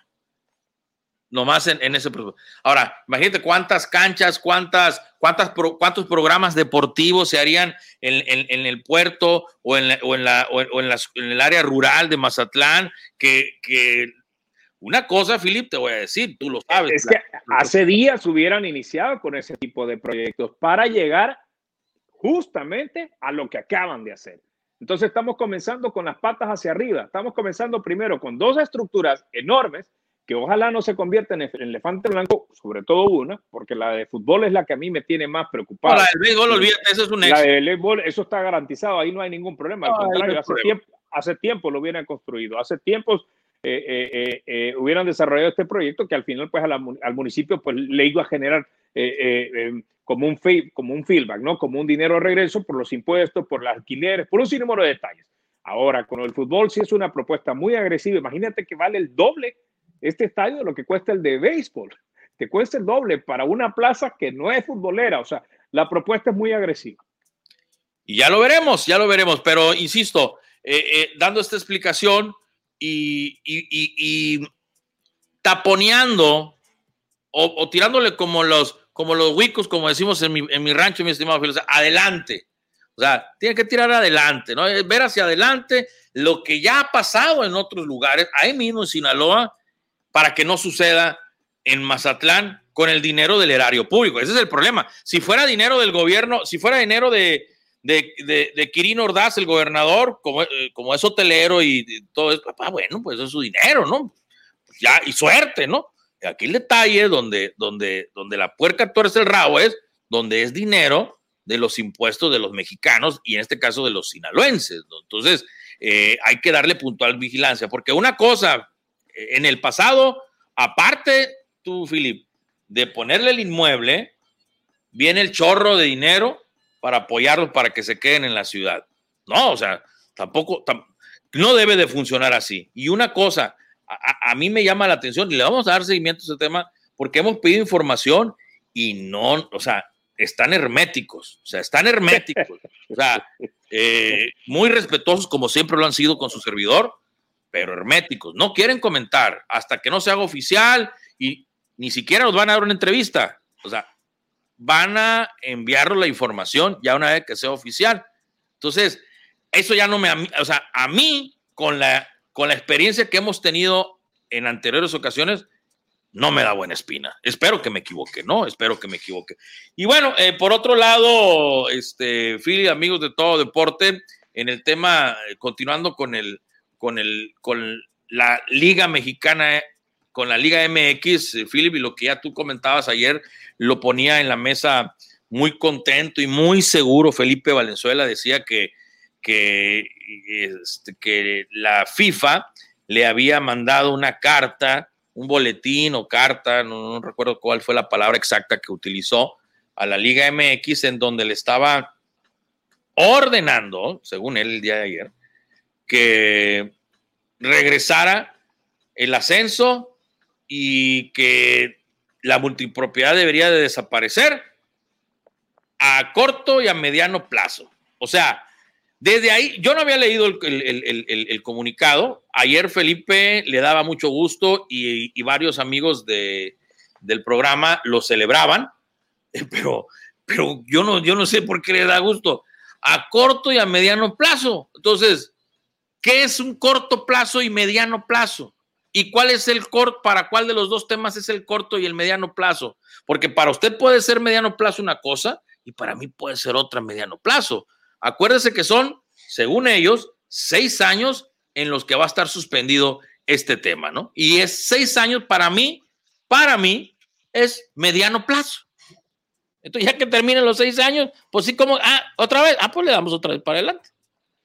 Acuérdate, Bernardo, de que en el 2026 se va a desarrollar la Copa del Mundo en los tres países, Canadá, Estados Unidos y México. Eh, FIFA tiene como eh, en este momento, como te digo, no sé qué fue lo que pasó con la Federación del Fútbol de México, con FIFA, para que FIFA hoy si se ponga realmente a hacer el trabajo que hace tiempo tenía que hacerlo con la Federación del Fútbol de México. Porque la Federación del Fútbol de México, Bernardo, es la única que es totalmente diferente a lo que es el resto del mundo. Te lo decía, en el mundo entero, en todos los países, normalmente hay congresos donde se eligen a los miembros que van a ostentar las federaciones de fútbol de cada uno de los países. En México no existe eso. La federación es simple y sencillamente los 18 o 20 equipos dueños del fútbol mexicano. Ellos mismos son la federación y ellos mismos son los que toman las decisiones, son los mismos que en cualquier momento pueden tomar la decisión de cancelar esto, de seis años no va a haber descenso y volver a, los campeonatos de ascenso y volver a los campeonatos donde se va eh, a establecer el, descenso. Así que esto hace que México en cualquier momento va a tener que tomar la decisión. ¿Por qué? Porque también engañaron a la FIFA con las multipropiedades. Le dijeron, bueno, sí, aquí ya nadie tiene dos equipos a su nombre. Ahora simple y sencillamente Bernardo Cortés tiene un equipo y Bernardo Junior tiene otro equipo, el hijo de él. Al final es lo mismo. Ya la FIFA está clara que también eso no puede ser. sí, porque eh, por lo que te decía, ¿verdad? Lo que la Federación de México es los mismos equipos. Entonces, bueno, señores, tenemos que hacer esto porque tenemos problemas de acá y esto nos van a sancionar. Bueno, entonces Jesús Martínez, bueno, el, León se lo voy a dar a mi hijo. El otro, y, así inmediatamente empezaron a mover. Eso. A ver, Orlegui tiene, Orlegui tiene Santos. Santos. Tiene Atlas. Atlas. ¿Y quién más tiene? Porque tiene otro, ¿eh? Tiene otro, ahorita, eh, ahorita no, no recuerdo. Tampico, Tampico también está, es de ellos, ¿no? Eh, pero que es, sí, que es la de ascenso. Pero, pero, el hecho que tengas un equipo en primera y otro en. en, Eso está bien, no pasa nada. No pasa nada. El, el, asunto es que si ese equipo, porque tú lo puedes tener como para formación de jugadores que tengas en crecimiento para posteriormente llevarlos a primera. Eso no hay ningún problema. El problema es que casi siempre cuando sucede eso, tus equipos nunca eh, buscan ganar el campeonato como tal, porque entonces te va a generar ese problema donde ya tienes dos equipos y no vas a poder. Normalmente siempre están ahí peleando la quinta, cuarta posición, cuarta, quinta, sexta y por ahí. Pero ya equipos en primera división, México va a tener que tomar la decisión. No sé cómo van a hacer en este caso los, los señores de Pachuca y León, en este caso eh, eh, el dueño de Santos y el dueño de, de, No sé cómo van a hacer, pero van a tener que tomar alguna decisión, van a ver cómo disfrazan nuevamente o realmente terminan eh, cediendo los equipos a otros, lo terminan vendiendo y, posteriormente ellos regresar con los campeonatos donde tengan que ver equipos que van a ascender y descender para esto instalar nuevamente la liga de ascenso. Así que esto no le quedó muy bien a la Federación de Fútbol de México. No sé por qué hoy sí no les está aguantando absolutamente nada FIFA y en cualquier momento lo van a tener que hacer y va a ser a corto plazo porque si no va a estar en juego lo del campeonato de la Copa del Mundo del 2026. O sea, para quitarle a México y pasarle todos los juegos a Estados Unidos es la hora de menos, Bernardo. Si no, tampoco estamos hablando de 20, 30 juegos en México.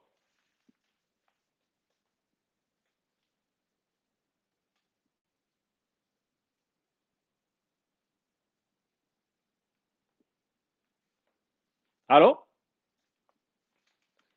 ¿Se fue la transmisión?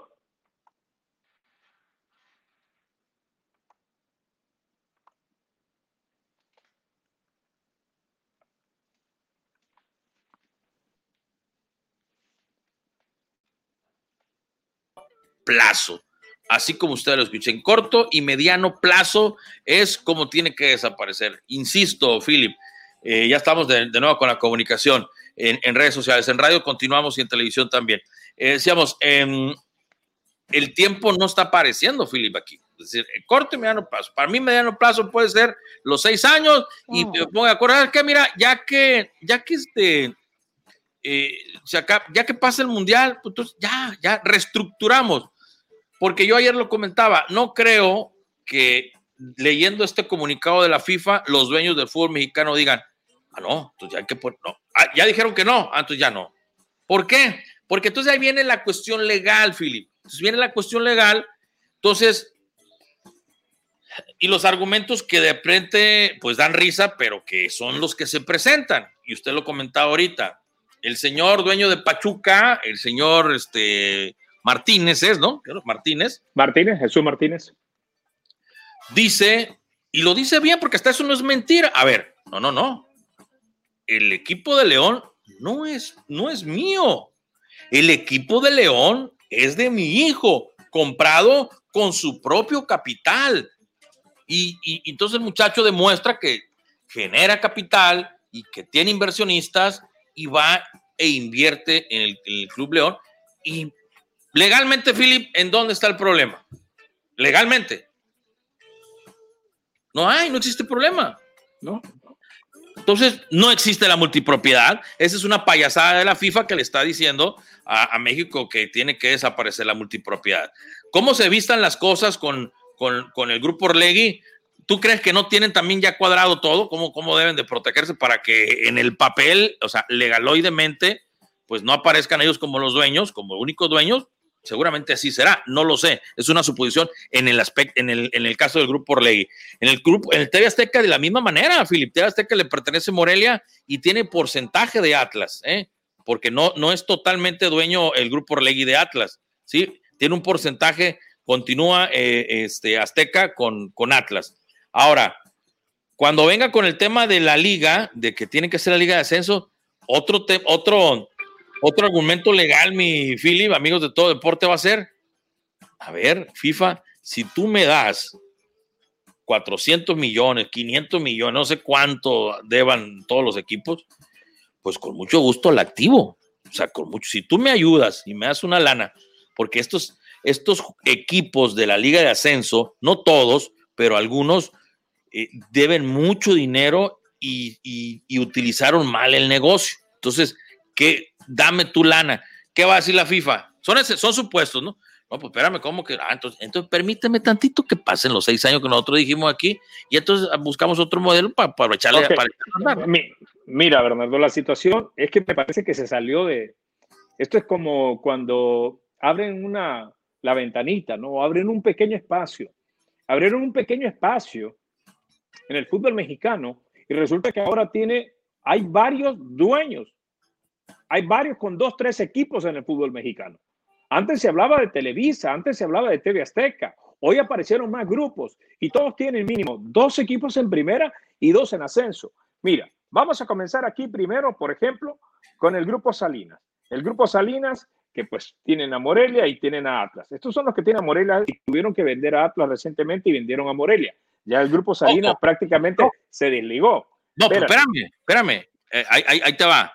Eh, Atlas no lo vendió al 100%, ¿eh? Siguen teniendo una participación. Ok, vamos con el grupo Pachuca, Jesús Martínez. Estamos hablando de Pachuca, estamos hablando de León y son dueños de Mineros en la Liga de Ascenso y de Coyotes de Tlaxcala. ¿Ok? Ese es el grupo Pachuca. Vamos con el grupo Orlegui. El grupo Orlegui que tiene Santos Laguna, que recientemente compró Atlas, que todavía está solamente con un 50%, como lo mencionas, y tienen a Tampico Madero en la Liga de Ascenso. Ese es el grupo Orlegui. Estamos hablando de otro grupo con tres equipos, dos en primera y uno en segunda. Grupo Caliente, vamos con el Grupo Caliente, el Grupo Caliente que tiene los Cholos y que recientemente compraron a Querétaro. Estamos hablando de otro grupo con dos equipos y estos también son dueños de Dorados y también, eh, eh, bueno, son dueños de Dorados. Estamos hablando de otro grupo con dos equipos en primera y con un grupo, con un equipo en segunda. Y eh, por aquí, pues esto sí ya, otro grupo que se llama Tacamachalco, que este está más que nada con equipos de segunda, tiene varios equipos en segunda. Tiene también Tampico Madero, tiene Oaxaca, tiene, bueno, es una situación bien compleja la que está pasando. Estamos hablando que hay cuatro grupos, cuatro grupos que tienen dos equipos de primera.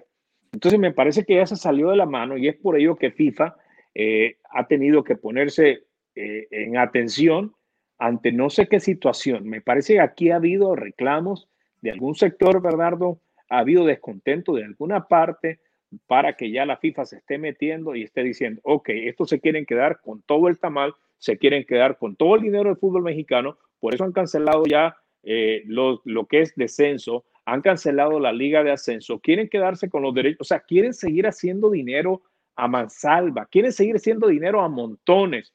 Y esto no puede ser, porque al final, si bien es cierto, la FIFA es un ente, pues que es uno de los entes más ricos en el mundo, de alguna otra forma ellos siempre proporcionan eh, parte, parte de su riqueza entre la distribución que hace a cada una de las federaciones, las 220 y pico federaciones que hay, siempre están apoyándola, o sea, siempre están dando dinero. Y aquí la Liga MX, la Federación de Fútbol México, me parece que ellos son ellos y siguen haciendo más dinero y más dinero y más dinero y algo tuvo que haber incomodado para que la FIFA les haya puesto un alto. Yo no creo que esto lleguen hasta el 2026 y comiencen con Liga de Ascenso y tener lo que es el ascenso y el descenso. A mí me parece, Bernardo, que esto va a ser a corto plazo. Yo le pongo unos dos años. Yo no creo que esto vaya a ser después del Mundial 2022 que México siga con esta situación de la multipropiedad y por ende que siga todavía con el campeonato sin descenso. Este segmento es presentado por La Tapatía Mexican Café, el auténtico sabor de la comida mexicana en Houston. Bueno, como bien lo comenta Philip, entonces, este, así las cosas, bueno, está, está, un poquito atrasado esto. Es así las cosas, este, insisto, esto, esto, se destapa o esto, este mensaje manda la, la, la FIFA, Philip, debido a la carta que están mandando al TAS el equipo de Venados, el equipo del Atlas, no, el equipo de Venados, el equipo de los Leones Negros de la UDG y el equipo del Correcaminos. Entonces, ahí en esa carta, pues le, o sea, acusan a, la, ponen al descubierto pues lo que hicieron en la Liga MX y lo decía ya en algún momento Joseph Blatter. En algún momento lo dijo Joseph Blatter. ¿Tú recuerdas, eh, Philip? Seguramente lo recuerdas. Joseph Blatter, eh, por alguna razón, no lo sé, no lo sé, pero me la imagino, pero como no tengo los elementos para poder comprobarlo, no lo puedo decir, solamente me la imagino. Este, eh, no, no, puedo decir que me consta, pero me imagino que lo trataban de una muy buena manera aquí en México, porque él venía mucho a México, este, Philip. Lo trataban de una gran manera en México, venía mucho a México. Y cuando en algún momento se le preguntó de la multipropiedad, donde el América, en ese momento el único que tenía la multipropiedad era este, eh, Televisa y todos tiran el negro, ¿verdad? como decimos comúnmente. Eh, pero bueno, el, eh, a Televisa, Joseph Blatter en algún momento comentó lo siguiente, Philip, dijo,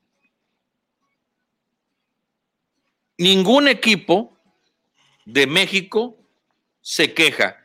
En el momento en que un equipo de México se queje, entonces ahí es donde nosotros vamos a tomar cartas en el asunto y sonriendo y tú sabes políticamente todo el rollo, ¿no?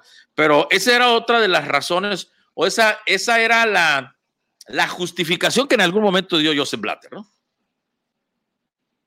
Sí, es que estaba eh, con todos estos dirigentes, el caso de Justino Compián y se me escapa el nombre, el otro presidente también que fue de la Federación del Fútbol de México, todos estaban involucrados en toda esta situación. Eso de María. Eso de María, o sea, al final era todo, eh, ya vimos lo que ha sucedido con gran parte de los dirigentes de FIFA, en el caso del mismo Joseph Blatter, todo era una mafia, no estoy diciendo que ahorita no hay mafia, ahorita igual siguen pasando cosas, sin embargo, ahorita ya con el talento que tienen y con toda la experiencia que alcanzaron, en el caso de José Infantino, eh, Gian Infantino, pues ahora está eh, teniendo un poquito más de delicadeza para eh, poder hacer las cosas negativas, pero no es que sí, no es que la FIFA, la FIFA sigue en el mismo desorden, la FIFA sigue haciendo un sinnúmero de mafias, pero ahora con mucho más orden, ahora con mucho más talento, ahora sabiendo hacer las cosas. Esa es la realidad de todo esto, porque ya en varias ocasiones Gianni Infantino ha sido acusado y ha sido demandado y todavía está siendo demandado eh, por varias cosas. Una de ellas, pues lo que sucedió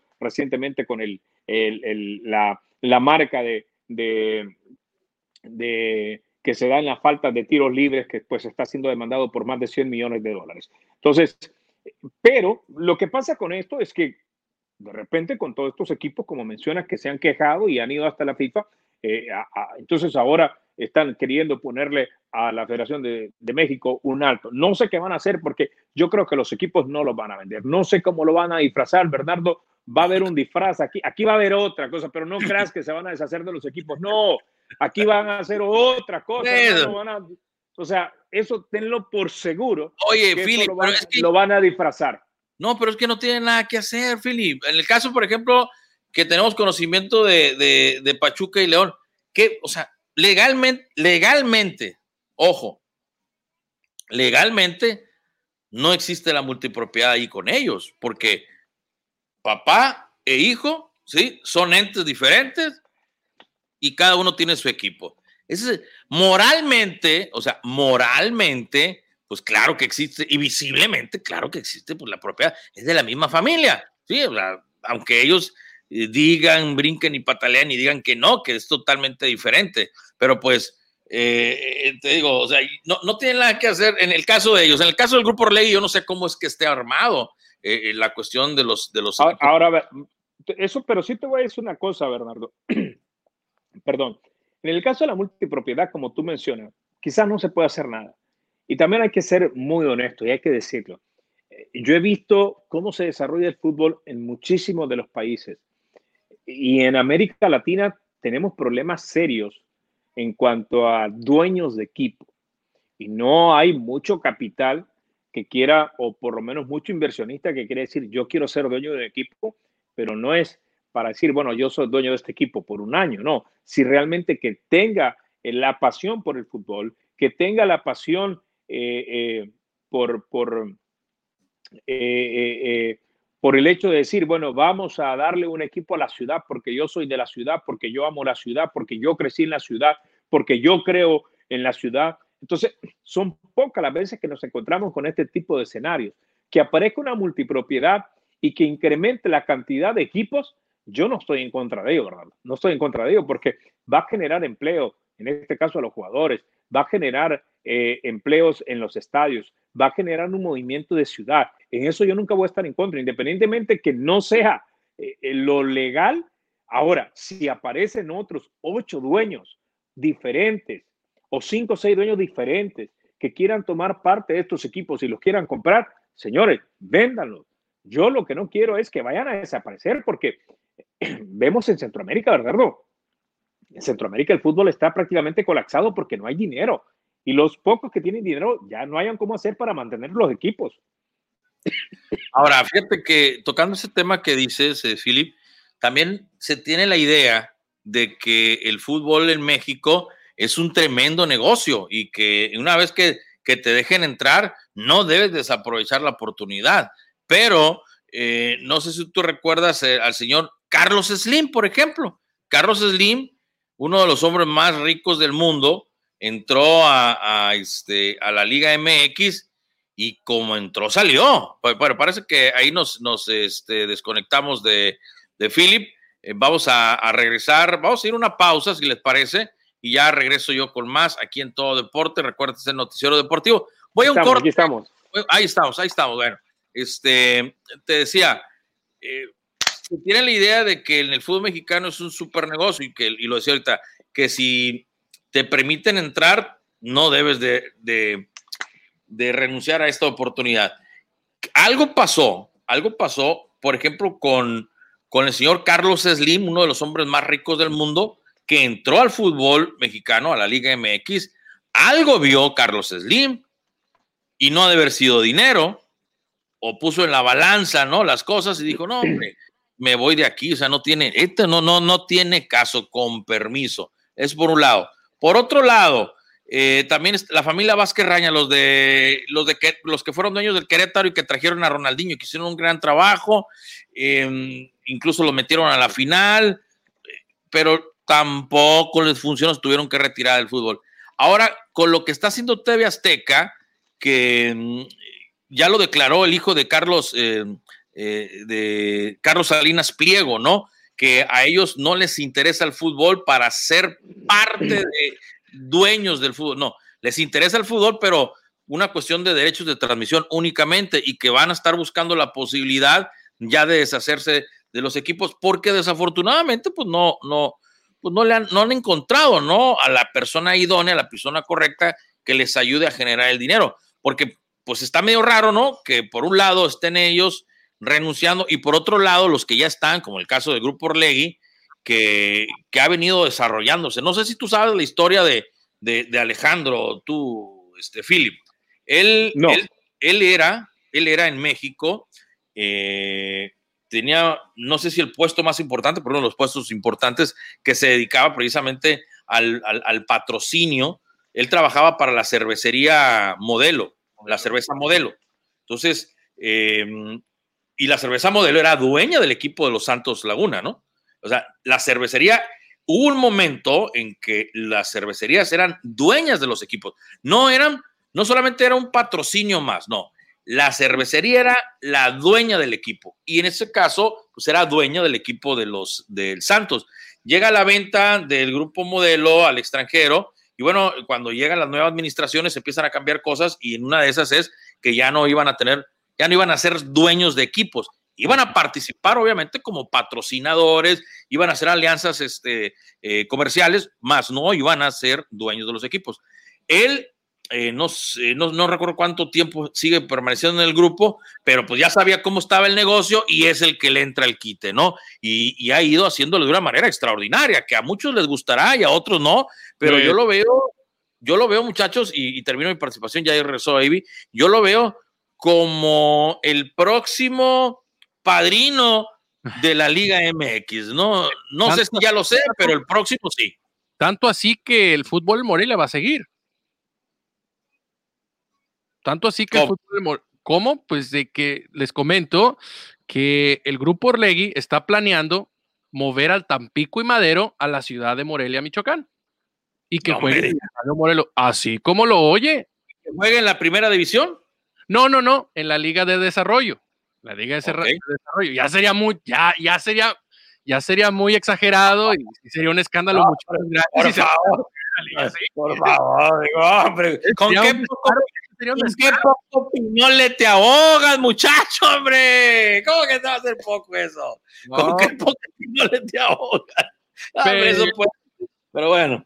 Pero bueno, digo, el, lo que están planeando, esto también es interesante, ¿no? De moverlo el Tampico y Madero a la ciudad de Morelia, Michoacán, que no se va a quedar sin fútbol. Efectivamente. Pues bueno, así están las cosas por el rumbo del balompié mexicano, muchachos. Mucho de qué hablar, mucho de qué eh, estar eh, pendientes y, seguimiento, ¿no? Y como ya lo decía Philip, antes de, entrar en la recta final, eh, como ya lo decía Philip, en muchas partes del mundo, no solamente en Centroamérica, Philip, en Argentina también, en Argentina y, este, en Argentina, en Brasil no tanto, pero en Argentina problemas para la liga argentina, ¿eh? problemas para los pagos, problemas los sueldos para los, para los jugadores.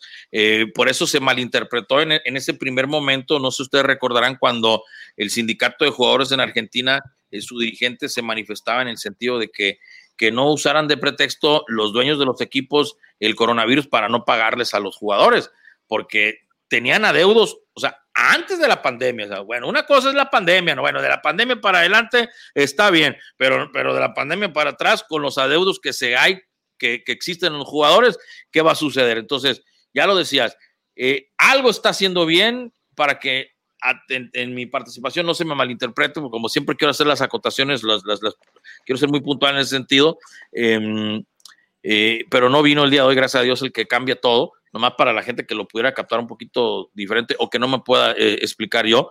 Eh, la Liga MX, en lo general, haciendo un gran trabajo. En lo general, como negocio, como espectáculo, haciendo un gran trabajo. Ya hay eh, particularidades, particularidades, perdón, en las que se tiene que mejorar, o como le dicen los gringos y que pues se traduce al español, las áreas de oportunidad, ¿no?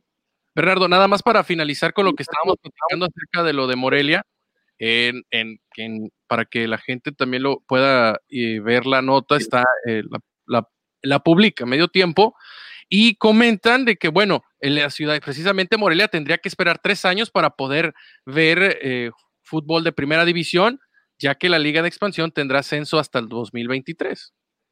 O sea, tres añitos más para que, pero como quiera, Está un poco raro eso, ¿eh?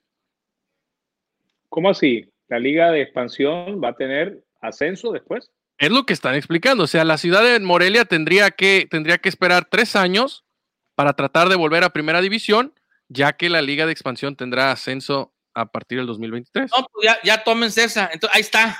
Ahí está, la, ahí está la respuesta a la FIFA. Entonces, a la FIFA le van a decir, se desapareció el ascenso, pero la liga de balón, ¿cómo? ¿La liga qué? ¿De desarrollo? La liga de, desarrollo. De desarrollo.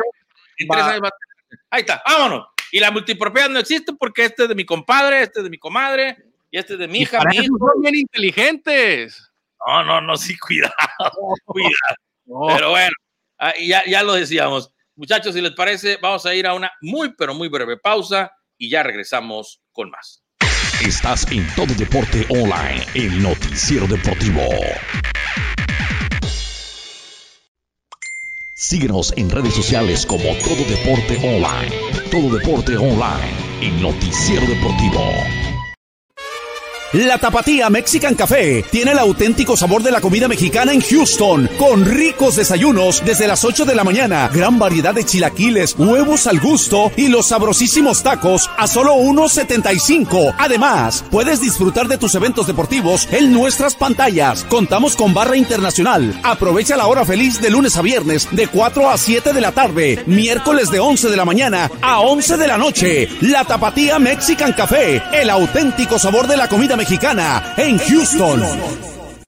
Este segmento es presentado por La Tapatía Mexican Café, el auténtico sabor de la comida mexicana en Houston.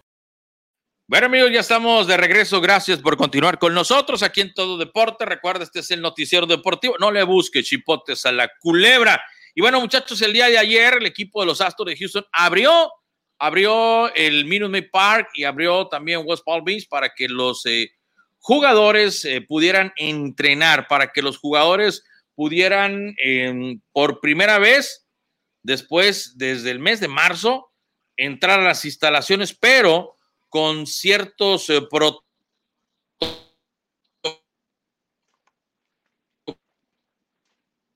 protocolos que tienen que ser respecto, por ejemplo, a lo que es la prensa, en lo que respecta a, la prensa, pues no hay, no hay acceso, ¿eh? a la prensa no hay acceso y pues todo lo que, lo que se genere, todo lo que, lo que quiera comentar eh, el, equipo, bueno, nos lo estarán mandando eh, como normalmente lo hacen a través de los boletines oficiales del equipo, pero que desafortunadamente no tendremos eh, precisamente, decíamos, el acceso a las instalaciones.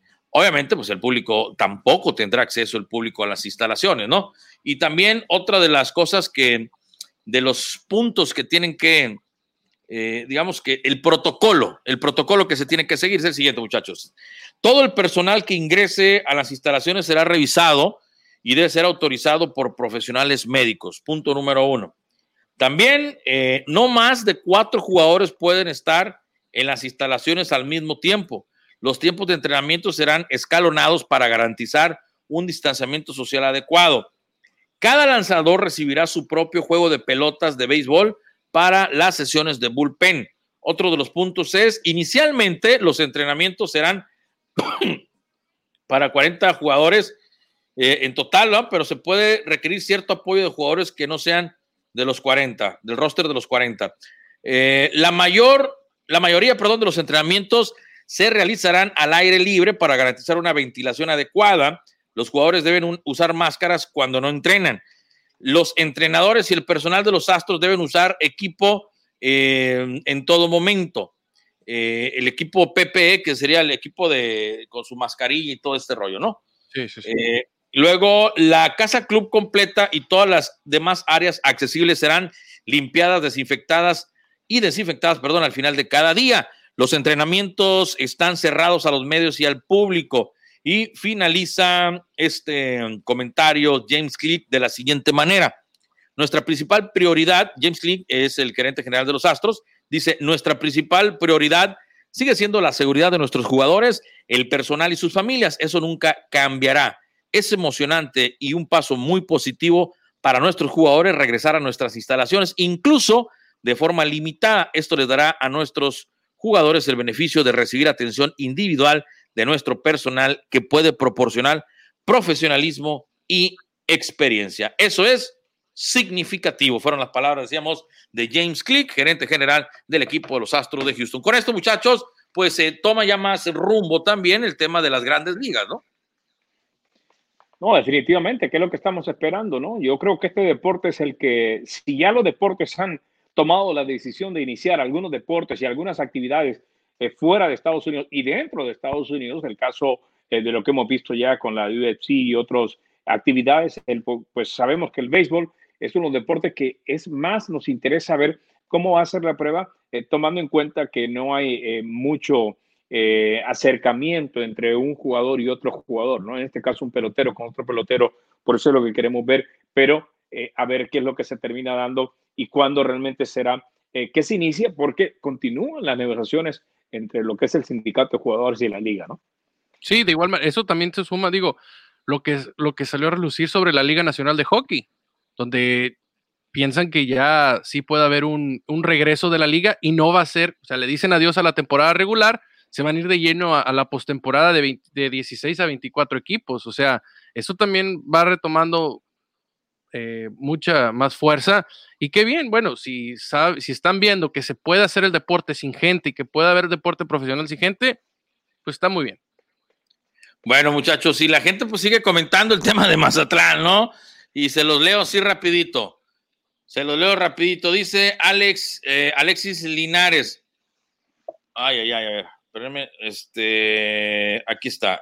Alexis Linares dice, por eso los hospitales están con desabasto de medicamentos, falta de material y de personal. ¡Qué bárbaro! Dice. Luego Ricardo Ramírez Lira dice, corrección, capital del negocio de espectáculos entre particulares, el deporte es otra cosa, dice Ricardo. Dice Jorge Betico Sol, a la luz debería de bajarle el viejo Carachueca.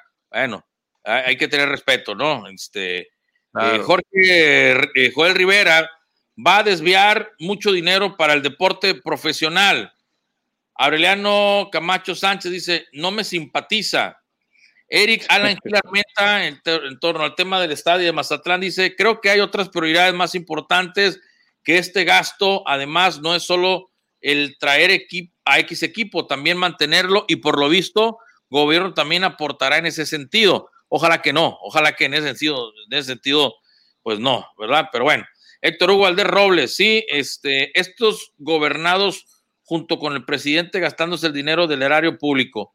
Si la finalidad es crítica con tintes partidistas, hay que ser parejo. Qué bueno que se gaste en deporte, así sea del PRI o de Morena, pero que no sea con doble finalidad la nota. Eso se refiere a la nota que nosotros publicamos. Y bueno, pues ahí ya, ya este, eh, le contestábamos y nos contestaba mutuamente ahí, Hugo. Entonces, pues así es la, es la, es la voz de la afición, es la voz del, de la gente, ¿no? La, la que está mostrando este. Dale cuenta la que paga un boleto, ¿eh? Y ojo, ojo, yo quiero. Eh, estas benditas redes sociales o malditas redes sociales, dependiendo de qué lado lo quieras ver, eh, ya no pueden tapar las cosas como antes. Antes compraban planas completas, compraban espacios eh, publicitarios y, y tapaban todo, ¿no? Hoy, hoy la cosa es diferente están expuestos al escrutinio social y ojalá, muchachos, yo la dejaría ahí de mi parte en esta recta final y ojalá, ojalá se conduzcan de una manera transparente, de una manera honesta y de una manera inteligente por el bien de la sociedad, no inteligente para el beneficio propio, sino inteligente para la gente de Mazatlán que lo necesita.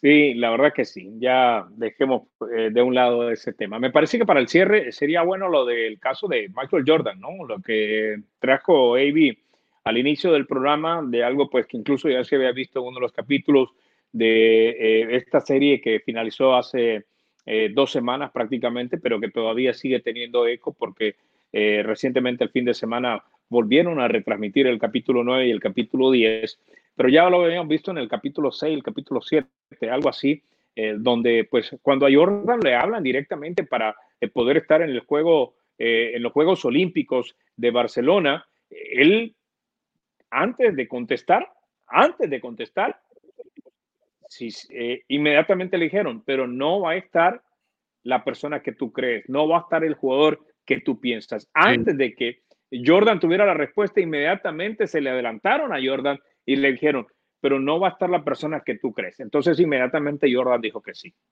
Sí, y él lo comenta, Philip, está el lado donde Michael Jordan precisamente comenta y dice, eso es lo que dice en el, en el, en el audio. Le dije a Rod, hablamos de Rod Thorne, dice, no jugaré si Isaiah Thomas está en el equipo. Él me lo aseguró. ¿Sabes qué?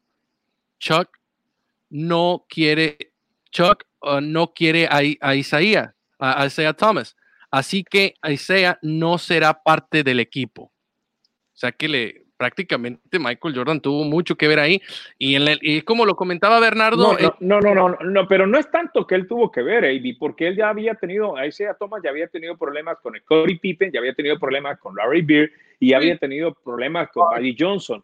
Y en el caso de Larry Bird y Mike Johnson, estábamos claros que ya se estaban despidiendo de la NBA y con eso era un cierre. El hecho de ir a esos Juegos Olímpicos era un cierre. Por otro lado, también es, eh, hablaron de la, eh, del hecho de poder mantener a tanta estrella con tanto ego juntos y poder tener esa, esa química no iba a ser fácil y por eso determinaron que un jugador que tenía problemas con cuatro de los once con cuatro de los once que prácticamente estaban, entonces era mucho el problema. Y de estos cuatro estábamos hablando de que tres jugadores iban a ser titulares, el caso de Larry Beard, Mike Johnson y Scottie Pippen. Por eso eh, no va. Eh, en el caso de Jordan, era como la cereza en el pastel, ¿no? Era lo ya lo de Jordan. Estábamos claros que si Jordan el solito no hubiera querido que Scottie, que, que, que ahí sea Thomas estuviera, y, y en realidad, y no estaba pero ya habían tres jugadores más de peso que tampoco querían. Y en realidad ustedes creen que eh, en realidad eh, eh, Isaiah Thomas era competencia para Michael Jordan, digo. Sí, claro, claro, Lo digo porque Isaiah Thomas lo comenta y lo dice, ¿no? En su momento lo decía, que cuando eran jóvenes y, sanos del 84 al 90, eh, él nunca, nunca lo vio como competencia, nunca fue competencia, porque lógicamente él estaba compitiendo directamente con Larry Bird, con, con Magic Johnson. Jordan venía, pero no era tampoco competencia directa, Bernardo.